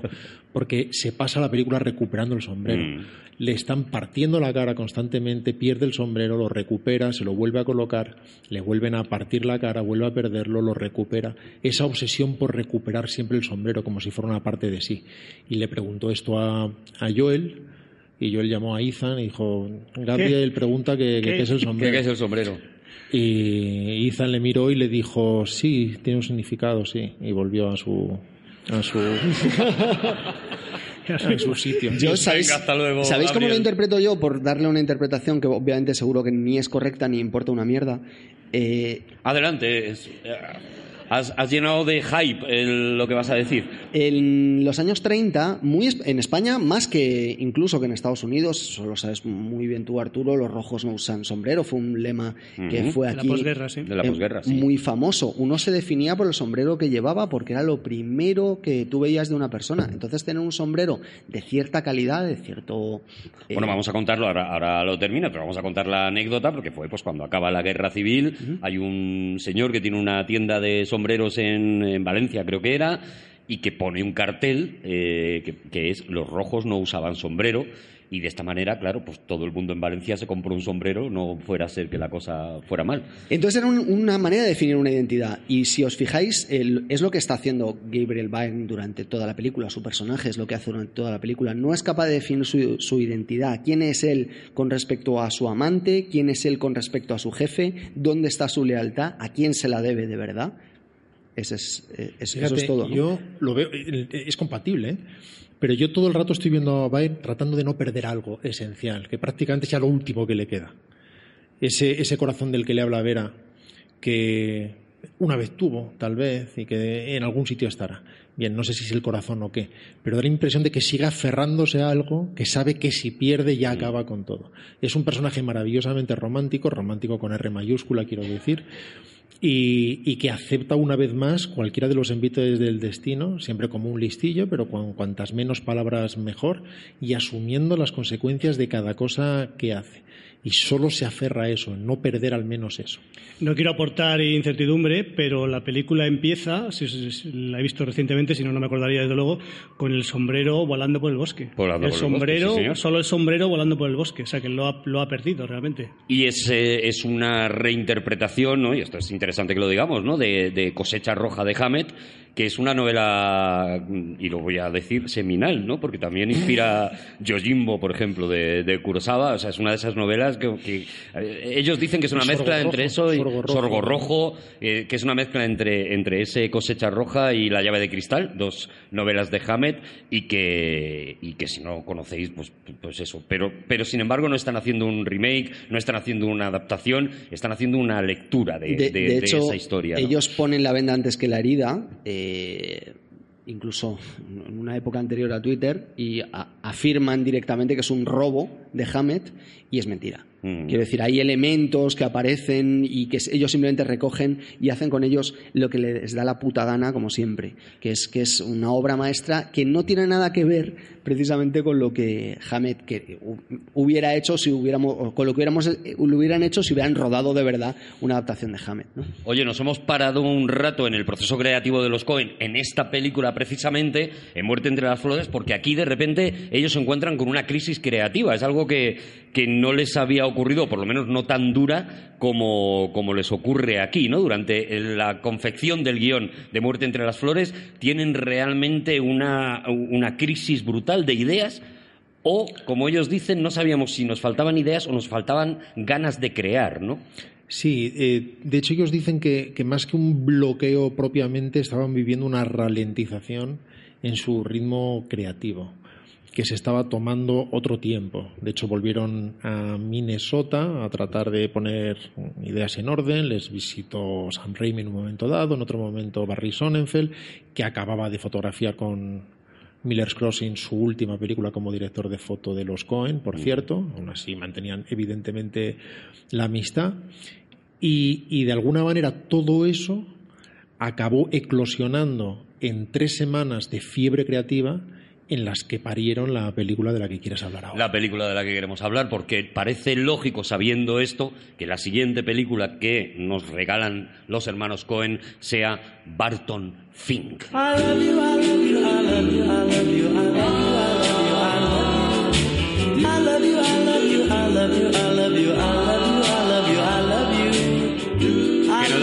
eso, ¿no? La historia de un bloqueo creativo, ¿no? Un guionista al que llaman a Hollywood, le ofrecen escribir una película de, alt- de marciales. un apunte, no es un Sí. guionista, es un autor de teatro de éxito, de, de es. teatro alternativo además, de Sí. teatro que busca que busca cambiar, el, el- que busca cambiar el mundo, con lo cual es admirable. Y, y si le contratan para hacer películas absolutamente eh, Viene Hollywood con una tela y, y le dice, Pasa- hazme una peli de artes marciales que te la voy a pagar mucho mejor que tu teatro alternativo. Pero fíjate, si algo te dicen los Cohen es que eso no es admirable en absoluto. ya. Para empezar- claro, de hecho. Para empezar, si, si hay un autor que no ha querido nunca cambiar el mundo son los Cohen. O sea, no, no hay ninguna pretensión transformadora de nada detrás de, de lo que hacen. Sí. Lo cual los hace, por lo tanto, enormemente poderosos. Y en cierto modo se ríen de esas pretensiones, que efectivamente son teóricamente aplaudibles, pero que en la práctica se revelan como inevitablemente ridículas, ya que cualquiera que tenga esa pretensión mesiánica va a acabar eh, enfrentándose necesariamente a la realidad de su propio tamaño. Cada vez que el personaje de Barton Fink, cada vez que quiere hacer una perorata en defensa de esa, de esa creatividad, eh, quedar ridículo, o sea, ridículo directamente. Eso tiene mucho que ver con, con una de las películas fetiche, que es Los viajes de Sullivan. Ujú. y, y en la que vemos también a este director de cine que trata de hablar del hombre normal para llegar al ciudadano y se da cuenta de que el ciudadano está interesado en los dibujos animados. Y algo de eso pasa. Él tiene esa obsesión desde el teatro de, hacer una obra transformadora. Él está parcialmente basado en la figura de Clifford Odets. De hecho, los Cohen dicen que no hay que prestar demasiada atención tampoco a este paralelismo y, sin embargo, Turturro, John Turturro, el intérprete de Barton Fink, dijo que leyó los diarios de Clifford Odets precisamente para seguirlo Para inspirarse. para inspirarse, además su figura también tiene mucho que ver con Clifford Odets, no sus, eh, no, no sus armas sociales, porque Clifford Odets eh, era un hombre muy social incluso para las normas de Hollywood, algo que no es en absoluto Barton Fink, que es completamente asocial y un bicho que desde el primer momento de hecho se va al hotel menos Hollywood posible. Y esta es posiblemente junto con el Gran Lebowski la película que más hermenéutica ha recibido por parte de todo tipo de intérpretes. Es, es una película enormemente críptica, lo cual no la hace en absoluto inaprehensible, no la hace en absoluto inabordable, pero sí muy, muy interpretable. Que si este hotel es el infierno, que si John Goodman es el diablo o es la transmutación o la plasmación física de su crisis Su creativa. demonio creativo, eso es. Que si el guion, el mm, eh, mosquito que de vez en cuando incordia. Los papeles es- que se le van, los papeles de haber pintado que se le van los bien. papeles que se- pero además se van e- esos papeles caen o cuando está John Goodman en la habitación o cuando acaba de irse es algo que sucede a lo largo de la película pero siempre con la presencia de John Goodman al principio cuando vemos a Steve Buscemi aparece de una trampilla que no tiene ningún sentido detrás del mostrador Eh, no, no hay nada posible que haya debajo de eso, dejando bien claro que surge de las entrañas de no sé de dónde. Al final acaba todo ardiendo. Cuando vemos a John Goodman gritando una y otra vez, algo que también es recurrente, no la frase en sí, pero es recurrente hacer que los personajes repitan constantemente una frase una y otra vez, sin buscar mayor riqueza, sino esa repetición constante, que en ese caso es yo te enseñaré la vida de la mente. En fin, es una película absolutamente fascinante, que en su momento gustaba mucho a los modernitos de, de entonces, igual que gustaba Greenaway o igual que gustaba David Lynch. Ahora estarían absolutamente proscritos y estarían con seis copias en los Golem como mucho, pero en ese momento tenían otro tipo de predicamento y estas películas medianas pero extrañas tenían un asentamiento muy sólido en el mundo y es una película también de una perfección formal como todo lo que han hecho los Cohen que deja sin aliento. Y no sé, Juan, si tienes algo que decir sobre encerrarse en una habitación e intentar sacar una historia adelante eh, que guste a todo el mundo y los demonios que se pueden aparecer durante ese proceso creativo. A lo mejor no tienes nada que decir A lo, sobre eso. a lo mejor un poco sí. El bloqueo de escritor del cual ellos se han reído públicamente eh, me hizo encontrar una clave de los hermanos Cohen. Y lo explico. Creo que cada vez que alguien se acerca demasiado al lugar donde ellos quieren dar en la diana, sea de manera consciente o inconsciente, ellos inmediatamente hacen bromas y desvían la atención de ese lugar al que no se quieren acercar porque de alguna forma están protegiendo un núcleo que no quieren que les toquen. Y ellos se ríen mucho diciendo que no, el bloqueo del escritor no existe, por supuesto que existe. Tú puedes encontrarte en una situación en la que estás delante de la pantalla y no tienes ni la más remota idea de lo que eh, quieres escribir. Puedes estar ten- tener muy clara la escena, eh, mm, la manera en la que la quieres contar, puedes tener muy claro lo que está sucediendo, a mí me ha pasado en muchas ocasiones, y estar una hora mirando eh, una pantalla en blanco de la cual, eh, bueno, pues acaba convirtiéndose, eh, pues eso, en ese infierno, en esa especie de infierno Pero eh, nada, privado, ¿no? no se te ocurre nada. O sea, decir, yo eh, sé más o menos a qué te refieres, pero a mí se me ocurren cosas malas, o sea, de mala, ca- ¿qué decir? de mala categoría. Cosas que no valen. Cosas que no vale, que luego, te las, que luego las tiras. Hay, Pero hay- nada- hay- hay varios tipos de escritores, ¿no? Eh, iba a decir buenos o malos. eh, yo soy de los lentos. Eh, yo soy del que si no sabe qué es lo que tiene que ocurrir después, No te eh, lanzas, ¿no? no, no avanzo, ¿no? Entonces muchas veces escribo y digo no, no, no. Y no simplemente es que no es la frase adecuada para enganchar con el ritmo adecuado de lo que habías estado contando antes. Mira, eso es interesante porque los Cohen no escriben así. Los Cohen no escriben con escaleta ni escriben con plan previo. Hablan, van llegando a determinados sitios, saben cosas antes de empezar a escribir. En el Gran Salto saben que va a haber un suicidio. O en Fargo saben que alguien va a acabar en una picadora de madera. Saben todo eso, pero no saben qué va a pasar. Y empiezan a escribir sin saber a dónde van lo cual significa que están constantemente poniéndose palos en las ruedas y que tienen que reaccionar a las decisiones que van tomando porque no saben a dónde van. Y por eso sus películas son tan poco lineales y muchas veces, de hecho, acaban en una dirección imposible de, de esperar. Y matan a alguien porque se les muere a mitad de película y ya está. En todo no caso, nada. bueno, a- a- hablar de lo que a ti te pasa y, y- y convertir eso en lo que pasa es, es un riesgo y no, no tiene sentido, ¿no? Cada uno vive eh, la creación de una forma distinta. Pero yo creo que ese bloqueo puro de las películas, el de poner interior día y día tras día ver a alguien frente al folio, yo creo que eso es un cliché. Eso no sucede. O sea, se escribe. Saldrá bien, saldrá mal, Eso- se reescribirá. Eso me refiero, Claro, a eso eso- me refiero sí. yo, Muchas A veces. ver, lo que no pasa es durante un mes, pero sí te puede pasar Sí, durante sí. cinco horas seguidas. refiero. Hombre, te duele, te Bueno, duele si- la cabeza si- ese día, pues no si esto no- claro. si esto sobre todo no es para pegarse, como son los bloqueos. Lo que quiero decir es que de alguna manera ellos acogen ese cliché, el cliché de quien se queda mirando el folio en blanco y va arrugándolo y lo tiene todo. Eso es al fin y al cabo un cliché, pero ellos trabajan con el cliché y llegan a zonas mucho más profundas. Es una película, como le sucede a varias de las películas de, los Cohen, eh, no, sé si, no sé si sospechosamente, pero imprevistamente profunda, más allá de la apariencia, no porque signifique cosas fundamentales que uno detecte, sino porque ponen al cerebro a trabajar más allá de lo previsible.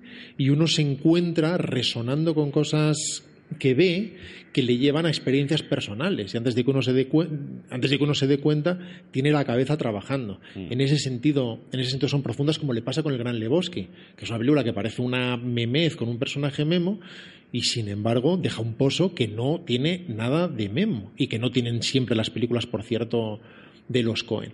Pero una vez más tenemos un personaje que es desagradable directamente. No es un héroe en ningún sentido. Ni No lo siquiera lo vemos como un ser de una coherencia absoluta luchando contra lo absurdo de Hollywood. Todo es un circo. Él mismo es un circo. Él mismo es un circo de sí mismo. Está hablando constantemente de cómo transformar el mundo y no es capaz de escuchar a quien tiene enfrente. Cada vez que el otro va a hablar, él sigue ensimismado en sus propios delirios de grandeza que él asume, sin embargo, como propios de quien se preocupa del hombre común. Eso está es. es enamorado de sí mismo. Y, lo que, y el hombre común que tiene al lado nunca le escucha, ¿no? Que es, es yo, lo más yo creo que es creo que es la película me parece la película más inquietante de, de toda la filmografía de los hermanos Cohen Y quizá tu favorita. Mm, Pues fíjate, no es, mi- es de mis dos Ah. favoritas. Mi segunda favorita es eh, Barton Fink, pero, pero pe- siendo, siendo favorita, pero segunda favorita. Tiene, tiene, tiene cosas, todo lo que hemos mencionado, el papel pintado, el mosquito y tal. Pero hay, hay un plano que quiero a ver si lo recordáis, que me parece que te, que te, te- te remueve en, el, en el donde, en donde estés sentado, si estás en un sillón, pues en un sillón, en fin. De Qué geográfico eres, Javi, tú también, de verdad. de pronto está Qué maravilla. de pronto está escribiendo, baja la cámara y se ve que tiene los, sus pies en unos zapatos metidos grandes. Los zapatos son grandes y empieza a mover y, no, sabes, no sabes qué ha pasado. No tienes. sí. Entonces, por un momento abriga la idea de que han pequeñecido. En fin, bueno, es, una, es, una, una- es algo tan una cosa tan estúpida, tan pequeña, te, te- te crea una inquietud, una inquietud que te, Claro, es que lo inquietante es, eh, es lo que destaca en esta película. Quiero decir, con ese mismo, con ese mismo planteamiento, eh, Kubrick o Stephen King hacen El Resplandor y aquí no estás pasando miedo en ningún momento, a pesar de que hay un supuesto demonio eh, que sería la John Goodman, sino estás inquieto a nivel interno, ¿no? Es a que- nivel mental. Es que tiene que ver con Kubrick y con King y, y tiene que ver con Polanski y sus películas más minimalistas como El quimérico in- inquilino o Sí. Repulsión, por ejemplo. Tiene mucho que ver con eso, solo que con ese humor y esa perfección caligráfica de los Cohen. Y lo de los zapatos es maravilloso porque de hecho los zapatos que periódicamente se colocan en la puerta de la habitación para que te limpien es lo único que indica que ahí hay más gente. Jamás los vemos. Solamente una vez, como un pequeño destello de espaldas, alguien a quien no le vemos la cámara, abre en un momento dado la puerta y la vuelve a cerrar.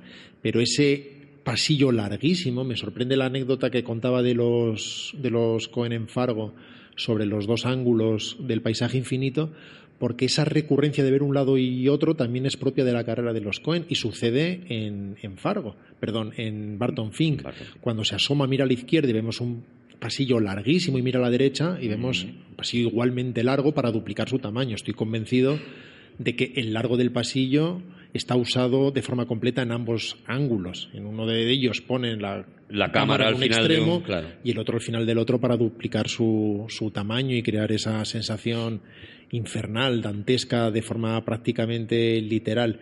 Y es curioso porque una de las películas que suelen ver como referencia inapelable a la hora de abordar cualquiera de las que van a hacer es Teléfono Rojo, Volamos hacia Moscú, que es una película con un número muy reducido de localizaciones, que tiene una sensación de tamaño que surge de la propia historia, de sus diálogos, de la maravillosa interpretación o de las maravillosas interpretaciones de sus ac- actores, y sucede lo mismo en Barton Fink. Ellos, ellos, y en casi toda la obra de ellos, nunca pecan, o prácticamente nunca pecan de gigantismo.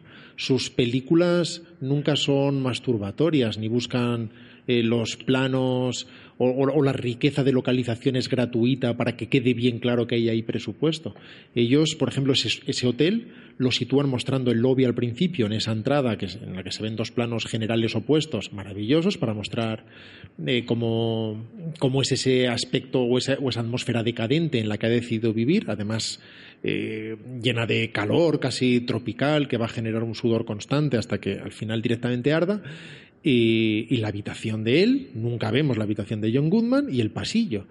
Eh, ni siquiera vemos lo que sucede en el otro recodo. Y ahora mismo, si alguien hiciera algo así, sería esto se ve que es pobre, se ve que solamente ha hecho dos decorados, no les preocupa en absoluto, porque están jugando a la abstracción. Oye, no lo hemos dicho, pero tal vez habría que, que indicar también que esta es la primera película en, en la que comienza su, una asociación que ya será prácticamente indisoluble, que es con Roger Dickens, el, el director de eh, fotografía, que además ellos se lo importan de Inglaterra porque él estaba allí perdido y a partir de ahí eh, será cuando empiece su, su carrera en Hollywood. Además nació en Turquía, curiosamente, Roger Dickens, pero sí, Barry Sonnenfeld ya se quiere dedicar de forma decidida a la dirección. Tú has dicho que es el director de Wild Wild West, también es el director de Hombres de Negro, también es el director de La Familia Adams o de Cómo Conquistar Hollywood. Además es un director con mucho estilo. Es un eh, películas que no me interesan mucho, pero, pero él es un, un realizador con, con verdadero estilo y con, y con voluntad de lenguaje, algo que es muy difícil de evitar cuando uno se ha formado al lado de los Cohen. Y efectivamente empiezan a trabajar con el más grande operador vivo, seguramente. No sé si es el mejor, porque no, no tiene ningún sentido hacer ese tipo de clasificaciones, pero desde luego una de las vacas sagradas actuales y, y uno de los directores de fotografía más dotados. Y, y que efectivamente, con muy pocas excepciones, ha seguido siendo su, operador habitual. Y tú lo decías, los, los, eh, los Cohen en ese momento están dentro de ese eh, grupo de directores que le gusta, digamos, al gafapastismo y que, y que parece que están orientados hacia, hacia ese tipo de cine, ¿no? Hablabas de Greenaway y demás, y ellos, pues una vez más, dicen, no nos vais a coger. Acabamos de hacer Barton Fink, que estáis todos ahí diciendo, oh, qué interesante, qué inteligente la creatividad. Pues ahora de repente vamos a hacer la historia del señor que inventó el hula hoop. Y se marcan esta película, El Gran Salto.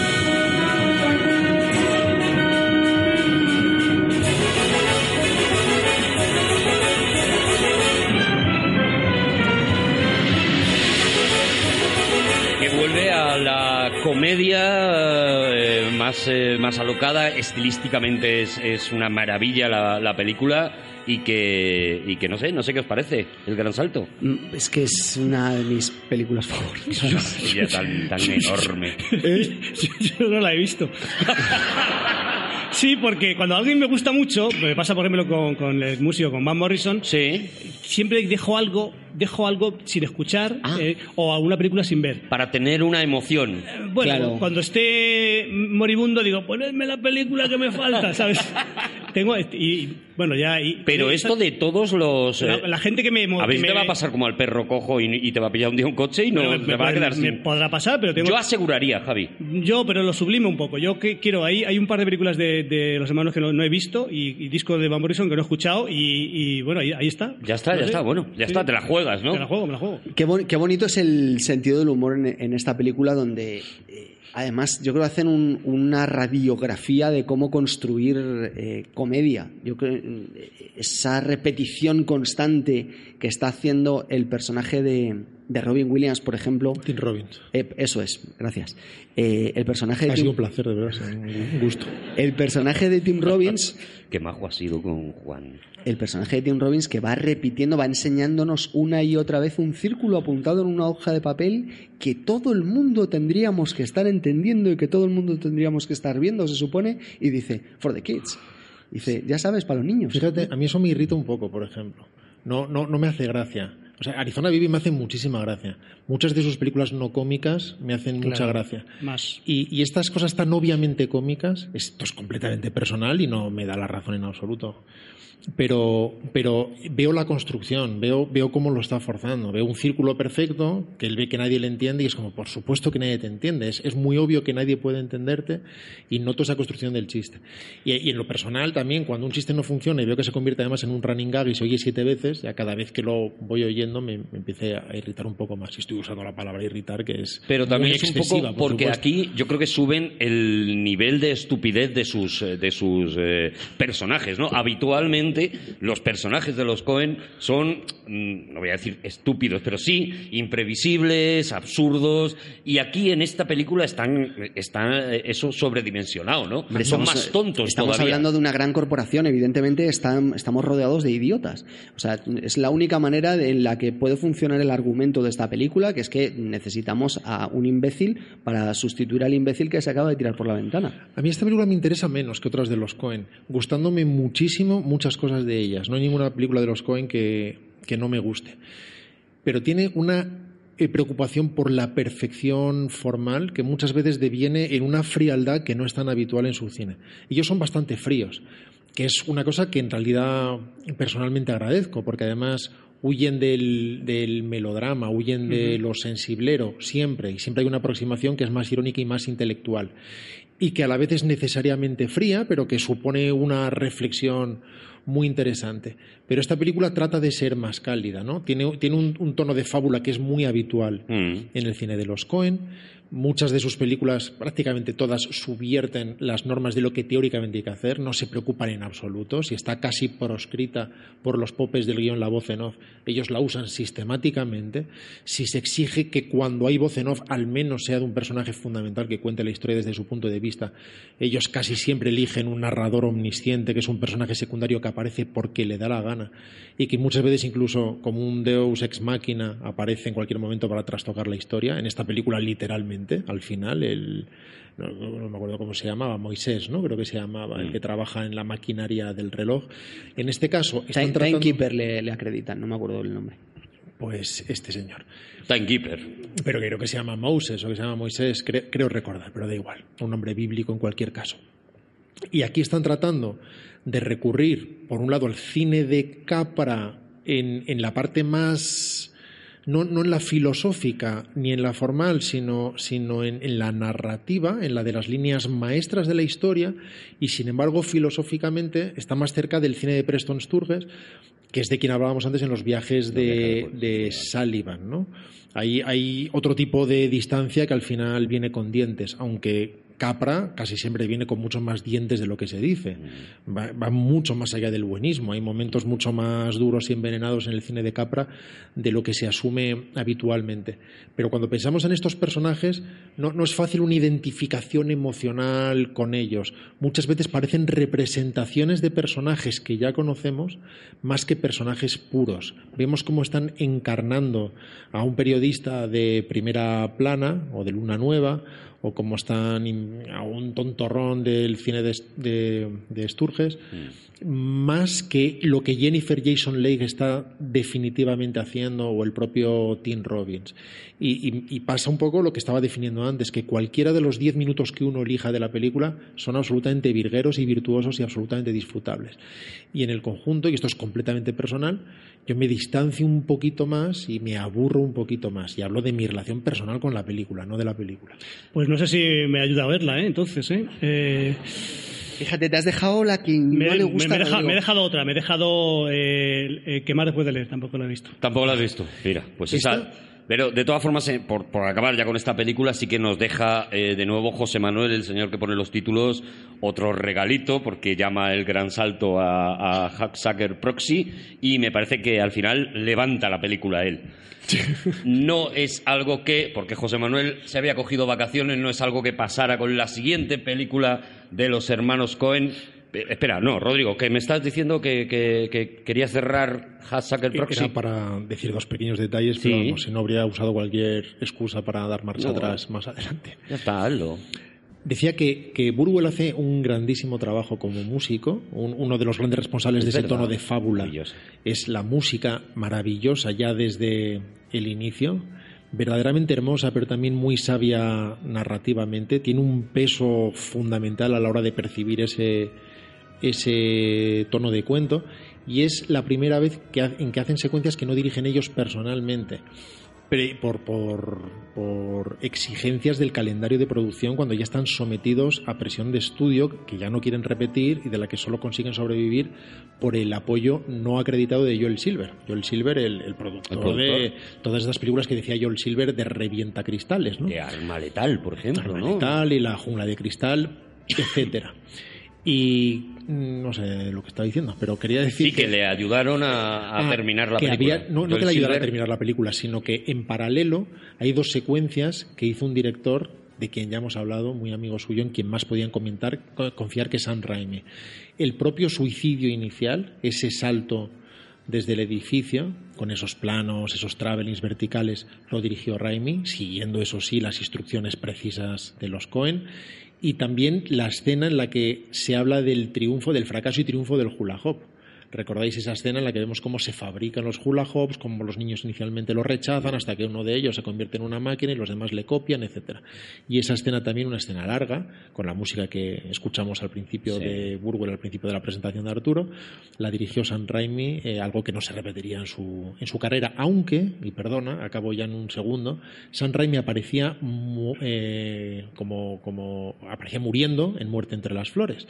Era uno de los inspectores en un momento dado, habían tirado una bomba, pedían a los sobrevivientes que salieran, él era el chulito, Sí, el del abrigo gris es el... y ¿Ese acaba es Sam Raimi? siendo, acaba siendo acribillado y él es Sam Raimi, le mataron en su honor. Qué joven, ¿no? Entonces sí, Qué joven para morir, ¿verdad? En una peli. La siguiente película de los hermanos Cohen, y esta es de las de. Espera que suba un poquito el volumen. Esta era la que estaba esperando. Esta es la que quería escuchar. La siguiente película es una ya reconocida, con una historia además eh, posterior enorme. La siguiente película de los hermanos Cohen se llama Fargo. Let's find each other tonight. Everything will be alright. Don't hesitate now. Let's find each other tonight. ¡Vamos! Juan está levantando la mano, pero no sé si es porque está cantando a José Feliciano o quieres decir algo. Creo que ha llegado el momento de que os explique los seis pu- mis seis puntos del cine. Ah, estabas esperando a. Fargo para los seis puntos. Sí, porque esta es la película que los sublima y que hacia atrás podemos leerlos y hacia adelante también. Ajá. ¡Ostras! Pues, pues imagínate, la tensión ahora mismo es enorme. Es, mm, lo asumo. Eh, empezamos, primer punto. Decisión moral de un personaje al principio de la película. Sí, es eh, esto. Ay, te acuerdas de todo, yo no me acordaba. Sí, es una decisión, una decisión moral al principio de la película normalmente es, eh, está involucrada dentro de un crimen que sale mal. Es decir, alguien toma una decisión incorrecta. Ujú. En este caso es muy obvia, es el personaje de William H. Macy, quien está pretendiendo que secuestren a su mujer. Y ahora si lo leéis hacia atrás, os daréis cuenta de que normalmente tiene que ver con el dinero. ¿eh? hacia atrás es... Eh, es lo mismo que le sucede al personaje eh, de Barton Fink, porque él toma una decisión equivocada, que es dejar lo que él sabe hacer para aceptar el dinero de los estudios. Sí. Por cierto, ¿habéis visto la serie Episodes? ¿La, la conocéis la serie? Sí, sí, sí, Que sí, es un me gusta poco muchísimo. unos guionistas de éxito en Inglaterra, muy, muy, en fin, pretenciosos, interesantes, que se van a Hollywood y todo le estiman. Bueno, perdón, ya está. Tienes, eh, lo tienes. ocurrirá otra vez en Arizona Baby, Las donde. pildoritas, es que él también está yendo para atrás, ¿vale? O sea, si, to- si nos pones así, Ocurrirá otra vez en Arizona Baby, donde roban o toman una decisión moral obviamente incorrecta, aunque esta no tenga eh, que ver con el dinero, ¿no? Él, él lo, lo que- lo que hacen los Cohen es mostrarnos una, una moral muy extraña. Porque normalmente las personas buenas que toman una decisión incorrecta son durísimamente castigadas por sus actos, mientras que las personas malas que toman una decisión incorrecta o se portan mal, a veces son castigados y a veces no. Entonces, es, eh, al final es lo que decía antes Rodrigo. Nada tiene sentido, todo es completamente arbitrario, todo impor- no, no importa nada y a veces... Perdona que cuestione, pero el- las personas buenas, en este caso en Fargo, hay un- por esto solo el- la policía y el- su marido son, son Sí, buenos. sí. pero ella no toma ninguna mala decisión y por eso no es castigada. Ah, o sea, tiene que haber tomado una decisión equivocada. Eh, correcto. Incluso hasta los personajes más pequeños, como es el hijo de William H. Macy, por ejemplo, que es un mal bicho, el chaval, eh, al final se queda solo y abandonado porque ha tomado una decisión eh, incorrecta. Eh, luego nos muestran un montón de monstruos a lo largo de la película. Eso sería el tercer punto. Siempre hay un monstruo en todas las pelis, siempre hay un monstruo. Alguien que, que no, no entendemos muy bien. Y- Espera, tercer punto, monstruo entonces. ¿no? monstruo. Vale. O sea, ejemplo, Anton, Tres. Chi- Anton Chirgu en un, no, es para, un no es país para viejos o guerra en este caso, en, este- en- en esta historia, ¿no? Sí. A veces son varios, ¿no? A veces tienen, a veces tienen varios, ¿no? Otro, el cuarto ya lo he dicho. es Pongo monstruo barra S. sí, Vale. monstruo- monstruo ¿Monstruo barra, o monstruos? El cuarto ya lo he dicho, es el sentido del lugar. ¿Vale? Cuarto es eh, GPS. Dijo geografía antes. dijo Voy a poner geografía. GPS, ¿vale? Porque vamos rápido, ¿vale? Gu- Pongo Google, Google, GPS. Google Map, Google Map. Google Map, te mando ubicación. La quinta la tiene que explicar Rodrigo, Mis padres no están en casa, te mando ubicación, por ejemplo. porque empieza con esta peli, Sí. que es el uso del white lens, que no sé cómo se dice en castellano. Pues blanca, lente No- blanca. No, empieza, no, no empieza con esta lente, pero wide lens te refieres a grandes angulares. Sí, pero, pero a partir de esta película es cuando empieza, o cuando ya eh, lo tiene todo el rato, sobre todo en las conversaciones, que eso es, o sea, quiero decir, y- eso es también por, por su desarrollo, con, o sea, por sus conversaciones con Dickens, ¿no? Eh, el hecho de que Dickens cambia también la manera en, en lo que él- ellos rodan lo- los planos cortos. Vale, es interesante cuando hablas de los planos cortos.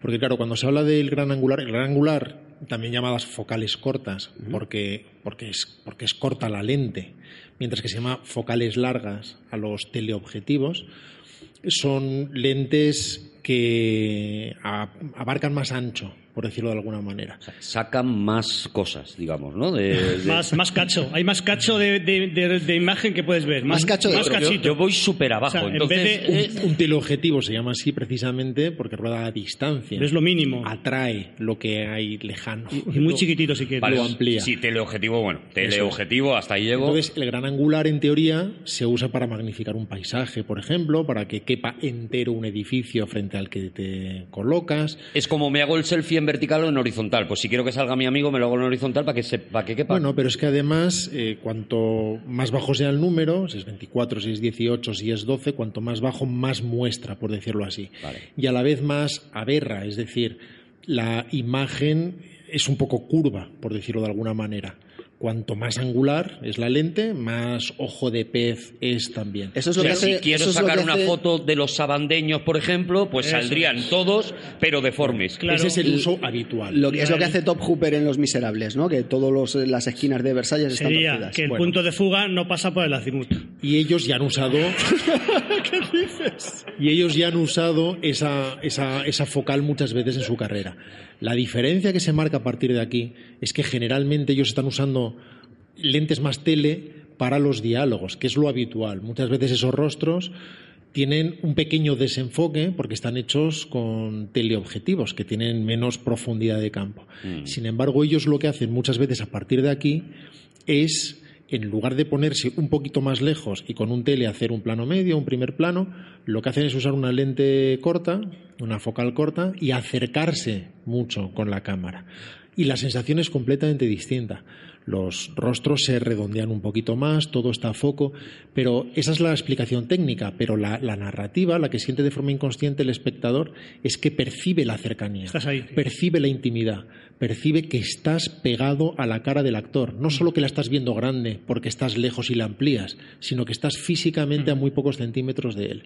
Y eso genera una sensación de extrañamiento, de estar asistiendo a algo que no deberías estar viendo, que es diferente. Eh, Este era el quinto punto. A partir de aquí, las conversaciones de los Coen son míticas. Es, es el instante en el que, bueno, en la película se refleja, por ejemplo, cuando Frances McDormand, no sé si lo recordaréis, habla con esas dos chicas rubias a las que está intentando eh, interrogar para obtener una información Mm. y tú lo estás, estás viendo y ellas parecen salir de la pantalla. Y eso será una constante a partir de esta película, en las conversaciones de los Coen. Y el sexto punto, que es el más importante, es de lo que van todas. Ah, que todavía estábamos, perdóname, porque yo he Sí, sí, dejado de no, que yo- apuntar. yo- no, yo voy- yo ¿Y voy- ¿Cuál, cuál es el sexto? Tú lo llevas, ¿no? Yo, Javi? es el que está mal. al lado del quinto. Y ahora Sí. vamos al sexto, pues. Sexto. Sí, el quinto Hablaríamos del sexto. el quinto nos lo ha explicado Rodrigo, la- el, el- el uso de la, de la focal Y los, di- los diálogos, acabas de decir. y los, los diálogos, que transforman los diálogos. La verdad es que el orden lo está siguiendo de una manera Yo- impecable. Yo porque- creo que son siete, pero no voy a meterme con él. Escucha, el sexto son los diálogos. No, no, que este- todo era un pack. Ah, es el mismo, vale, correcto. Sí, y el, el- de lo que van todas sus pelis es del dinero. Del dinero. Del dinero. Todas, las- todas sus pelis van de pasta. O sea, lo- el dinero es lo, el, mm, la causa y el trastorno de todas las cosas. Y esto a, par- a partir de esta película ya será directamente eh, una, una regla de oro y hacia atrás se, mm, lo tenemos que leer un poquito, tomarnos un Bueno, poquito no, más hombre, yo estoy pensando en, la- en las películas, de hecho las tengo aquí delante, y tanto Sangre Fácil, eh, Esas dos, sí. Arizona, Miles Corosino, o sea, es, es, mm, pura pasta todo. Claro, el gran salto es Pero- la historia de un tío que quiere triunfar. Hasta una película como Inside Leu- No sé si me valdría para casi todas las películas de la historia, pero... Claro, pero... No, no, no, no, en este caso, o sea, es que es así, o sea, es yo quiero pasta, la cago. Y Inside Le- Llewyn Davis habla sobre alguien que quiere triunfar de una determinada forma, solo que él es químicamente puro y por eso es derrotado, ¿no? Que va, que va, no va de eso. Pero ya lo haremos. O sea, Oscar Bueno, Isaac es todo hablaremos. menos químicamente puro. Lo que sí que... Pero no. Lo, lo que sí que hace es no quejarse, efectivamente. Eso es. Eso es absolutamente... Mientras que tiene otro a su lado que sí que rebaja un poco las expectativas y pasan cosas. Sí, pero no es un personaje precisamente ejemplar. Pero bueno, llegaremos, Bueno, Bueno, igual. llegaremos a, a Igual- eso. igual Estamos aquí- a. Llewyn Davis dentro Pero- de tres pero- o cuatro pero programas, quedaos, con suerte. Quedaos con esta. Quedaos con esta. Quedad con esto, Mm, eh, este sentaos un Es mes. bonito, es bonito. ¿vale? Yo- es bonito, quedáis ¿eh? con esta idea un mes sentados hasta que volvamos con la segunda parte. Es muy bonito, ¿eh? Es- me parece que, es- que está muy bien taxonomizado, está muy bien. Me parece muy, te felicito, eh, Juan, no es ironía, ¿eh? te lo digo con total sencillez Sombrerazo. y cariño. Sombrerazo, Sombrerazo, sombrerazo para ti y para tu estirpe. En Fargo regresan a Minnesota, un lugar en el que no pensaban rodar jamás. Siempre habían huido. Eh, Texas les fascinó desde el primer instante, consideraban que tiene algo particular Texas y de hecho casi todas sus películas tienen una naturaleza de un modo u otro muy sureña. No todas ellas, pero sí la mayoría de ellas. Algo que tiene que ver también con sus personajes y con esa educación sureña que vemos incluso en Barton Fink, con ese Sosias de Follner que aparece en un momento dado, ¿no? Sí. Ese, ese caballero sureño que también es un borracho impenitente y al que en la película le escriben las historias, ¿no? Su- Otra de sus influencias literarias, ¿no? Al que, no, al hemos- que no acusan habíamos de, nombrado. al que acusan de haberse vendido al dinero, por ejemplo. Efectivamente. Y una de las cosas que le pidieron a Roger Dickens es que oscureciera tanto como fuera posible las- escenas de bruma para que no hubiera línea entre cielo y suelo. Porque así es como ellos vivían en la nieve en Minnesota muchas veces. Y si vemos ahora Fargo, veremos que en muchos de los planos no se ve el horizonte. No hay ninguna solución de continuidad entre la nieve del suelo y el gris pesado, ceniciento y plomizo del cielo, lo cual genera una sensación inevitablemente opresiva que es, que es el, el leitmotiv de toda la película. Habría que explicar también que cualquier dibujo, eh, en este caso una película no es un dibujo, pero, pero el principio activo es el mismo, eh, tú comienzas por la línea de horizonte. Y una vez que tú has estado, porque esto la gente no lo sabe, una vez que tú has establecido Menos mal que has venido, una vez Juan. que una vez que tú has una vez que tú has establecido la línea de horizonte comienzas a disponer los elementos sobre sobre el terreno cuando tú quitas la línea de horizonte estás perdiendo al espectador y consigues lo un, que un acaba referente, ¿no? Con- Una, referencia de mirada. exactamente consigues lo que te acaba de decir Rodrigo Esta es una de las películas más opresivas ¿no? de la carrera de los Cohen. Es una película que a veces es insoportable, sobre todo con el personaje de William H. Macy, que para mí es la, la estrella de la película. Es decir, la estrella es en teoría Frances McDormand, que sin embargo, desde el principio era un personaje secundario. De hecho, Frances McDormand lleva un tiempo quejándose como diciendo, llevo casada contigo un montón de años y no le estoy viendo aquí el color. Es que setan, es que setan que no quiere.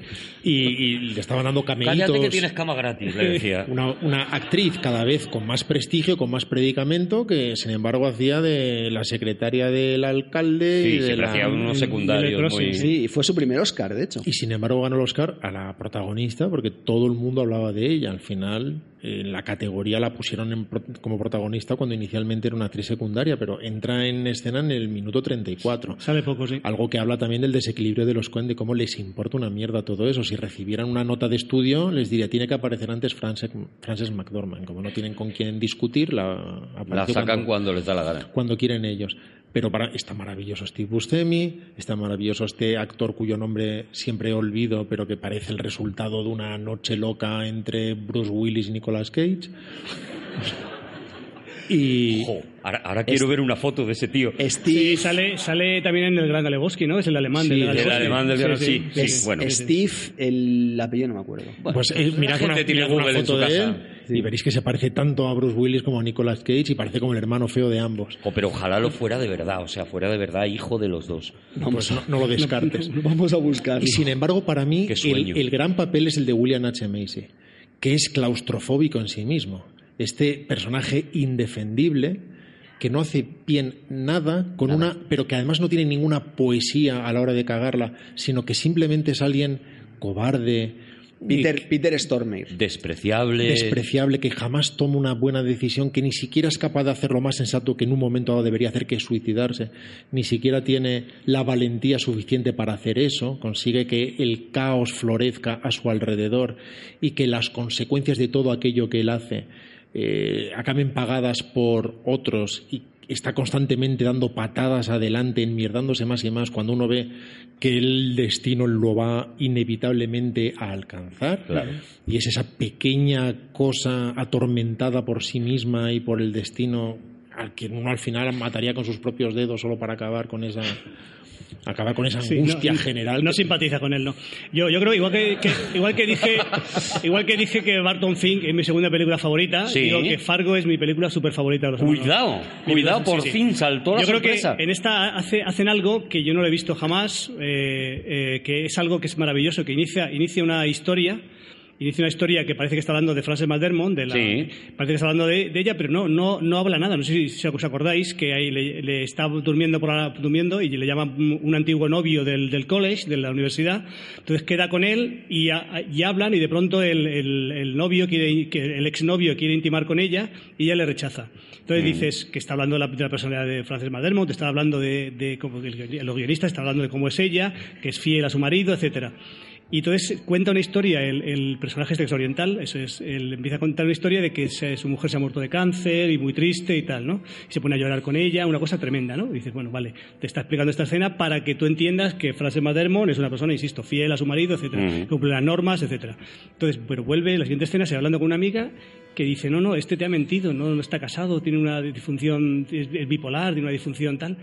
Y ya está, y te lo deja ahí. No, no, dice, pero mm, por favor, que, que mm, esta escena, ¿dónde va? ¿Qué, ¿A qué viene esto, hermano joven? ¿Qué, qué, dónde queréis ir a parar con esto? Pero forma parte de, de Ese- eso que decía de, pero no es de- de habitual. generarte inquietud. Pero no es habitual rato. porque esto, lo, digamos, magnifica un poco, hace hincapié en la escena, porque es verdad que salen montones de personajes episódicos que hacen cosas que aportan o no aportan, pero en este caso incide y dices, ¿qué? Ole, ole. Y luego déjame, es que me tengo que marchar. Mm. Sí, sí, sí, sí. Eh, Si no, vamos todos ya. ya, ya. Déjame quiero rescatar la escena, mi escena favorita la historia del mundo mundial es cuando, cuando el, al, al personaje del, del, del yerno del, del, del, del, to- del Tom Malandrín le, le pegan un- le, le disparan en la parte está nevado, ¿os acordáis? Que le disparan, que es un personaje que también es odioso.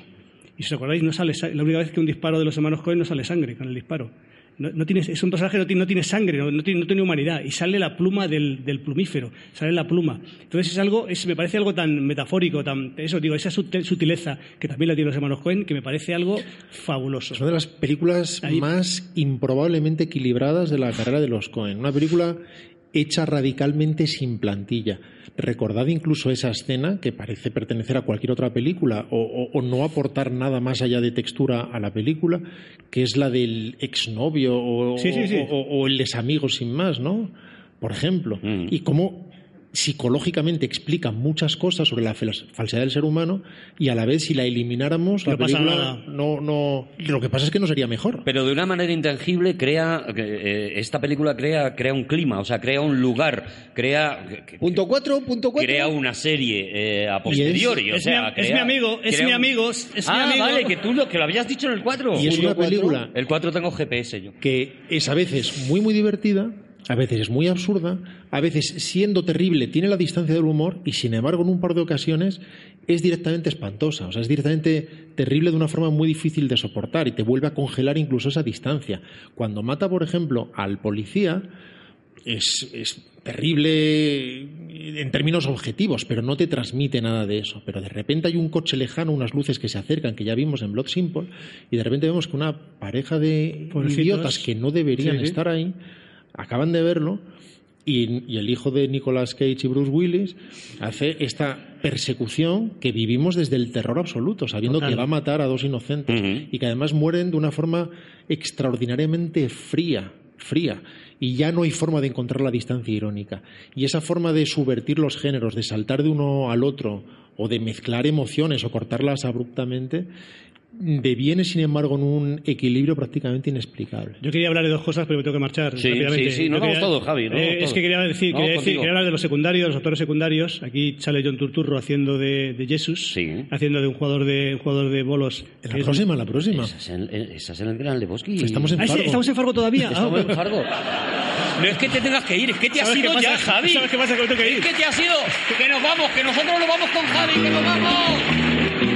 Volveremos, con el Gran Lebowski. por la noche Gracias por venir a la consultación telefónica. Gracias a todos. Ha estado con nosotros Juan Gómez Curado. ¡Ole! de de ¡Lo digo ¡Ole! ¡Y Javier Cansado! Y presentando a Arturo González Campos. ¡Es el Ignacio marchaba hacia su casa computado a descansar. De repente y por sorpresa uno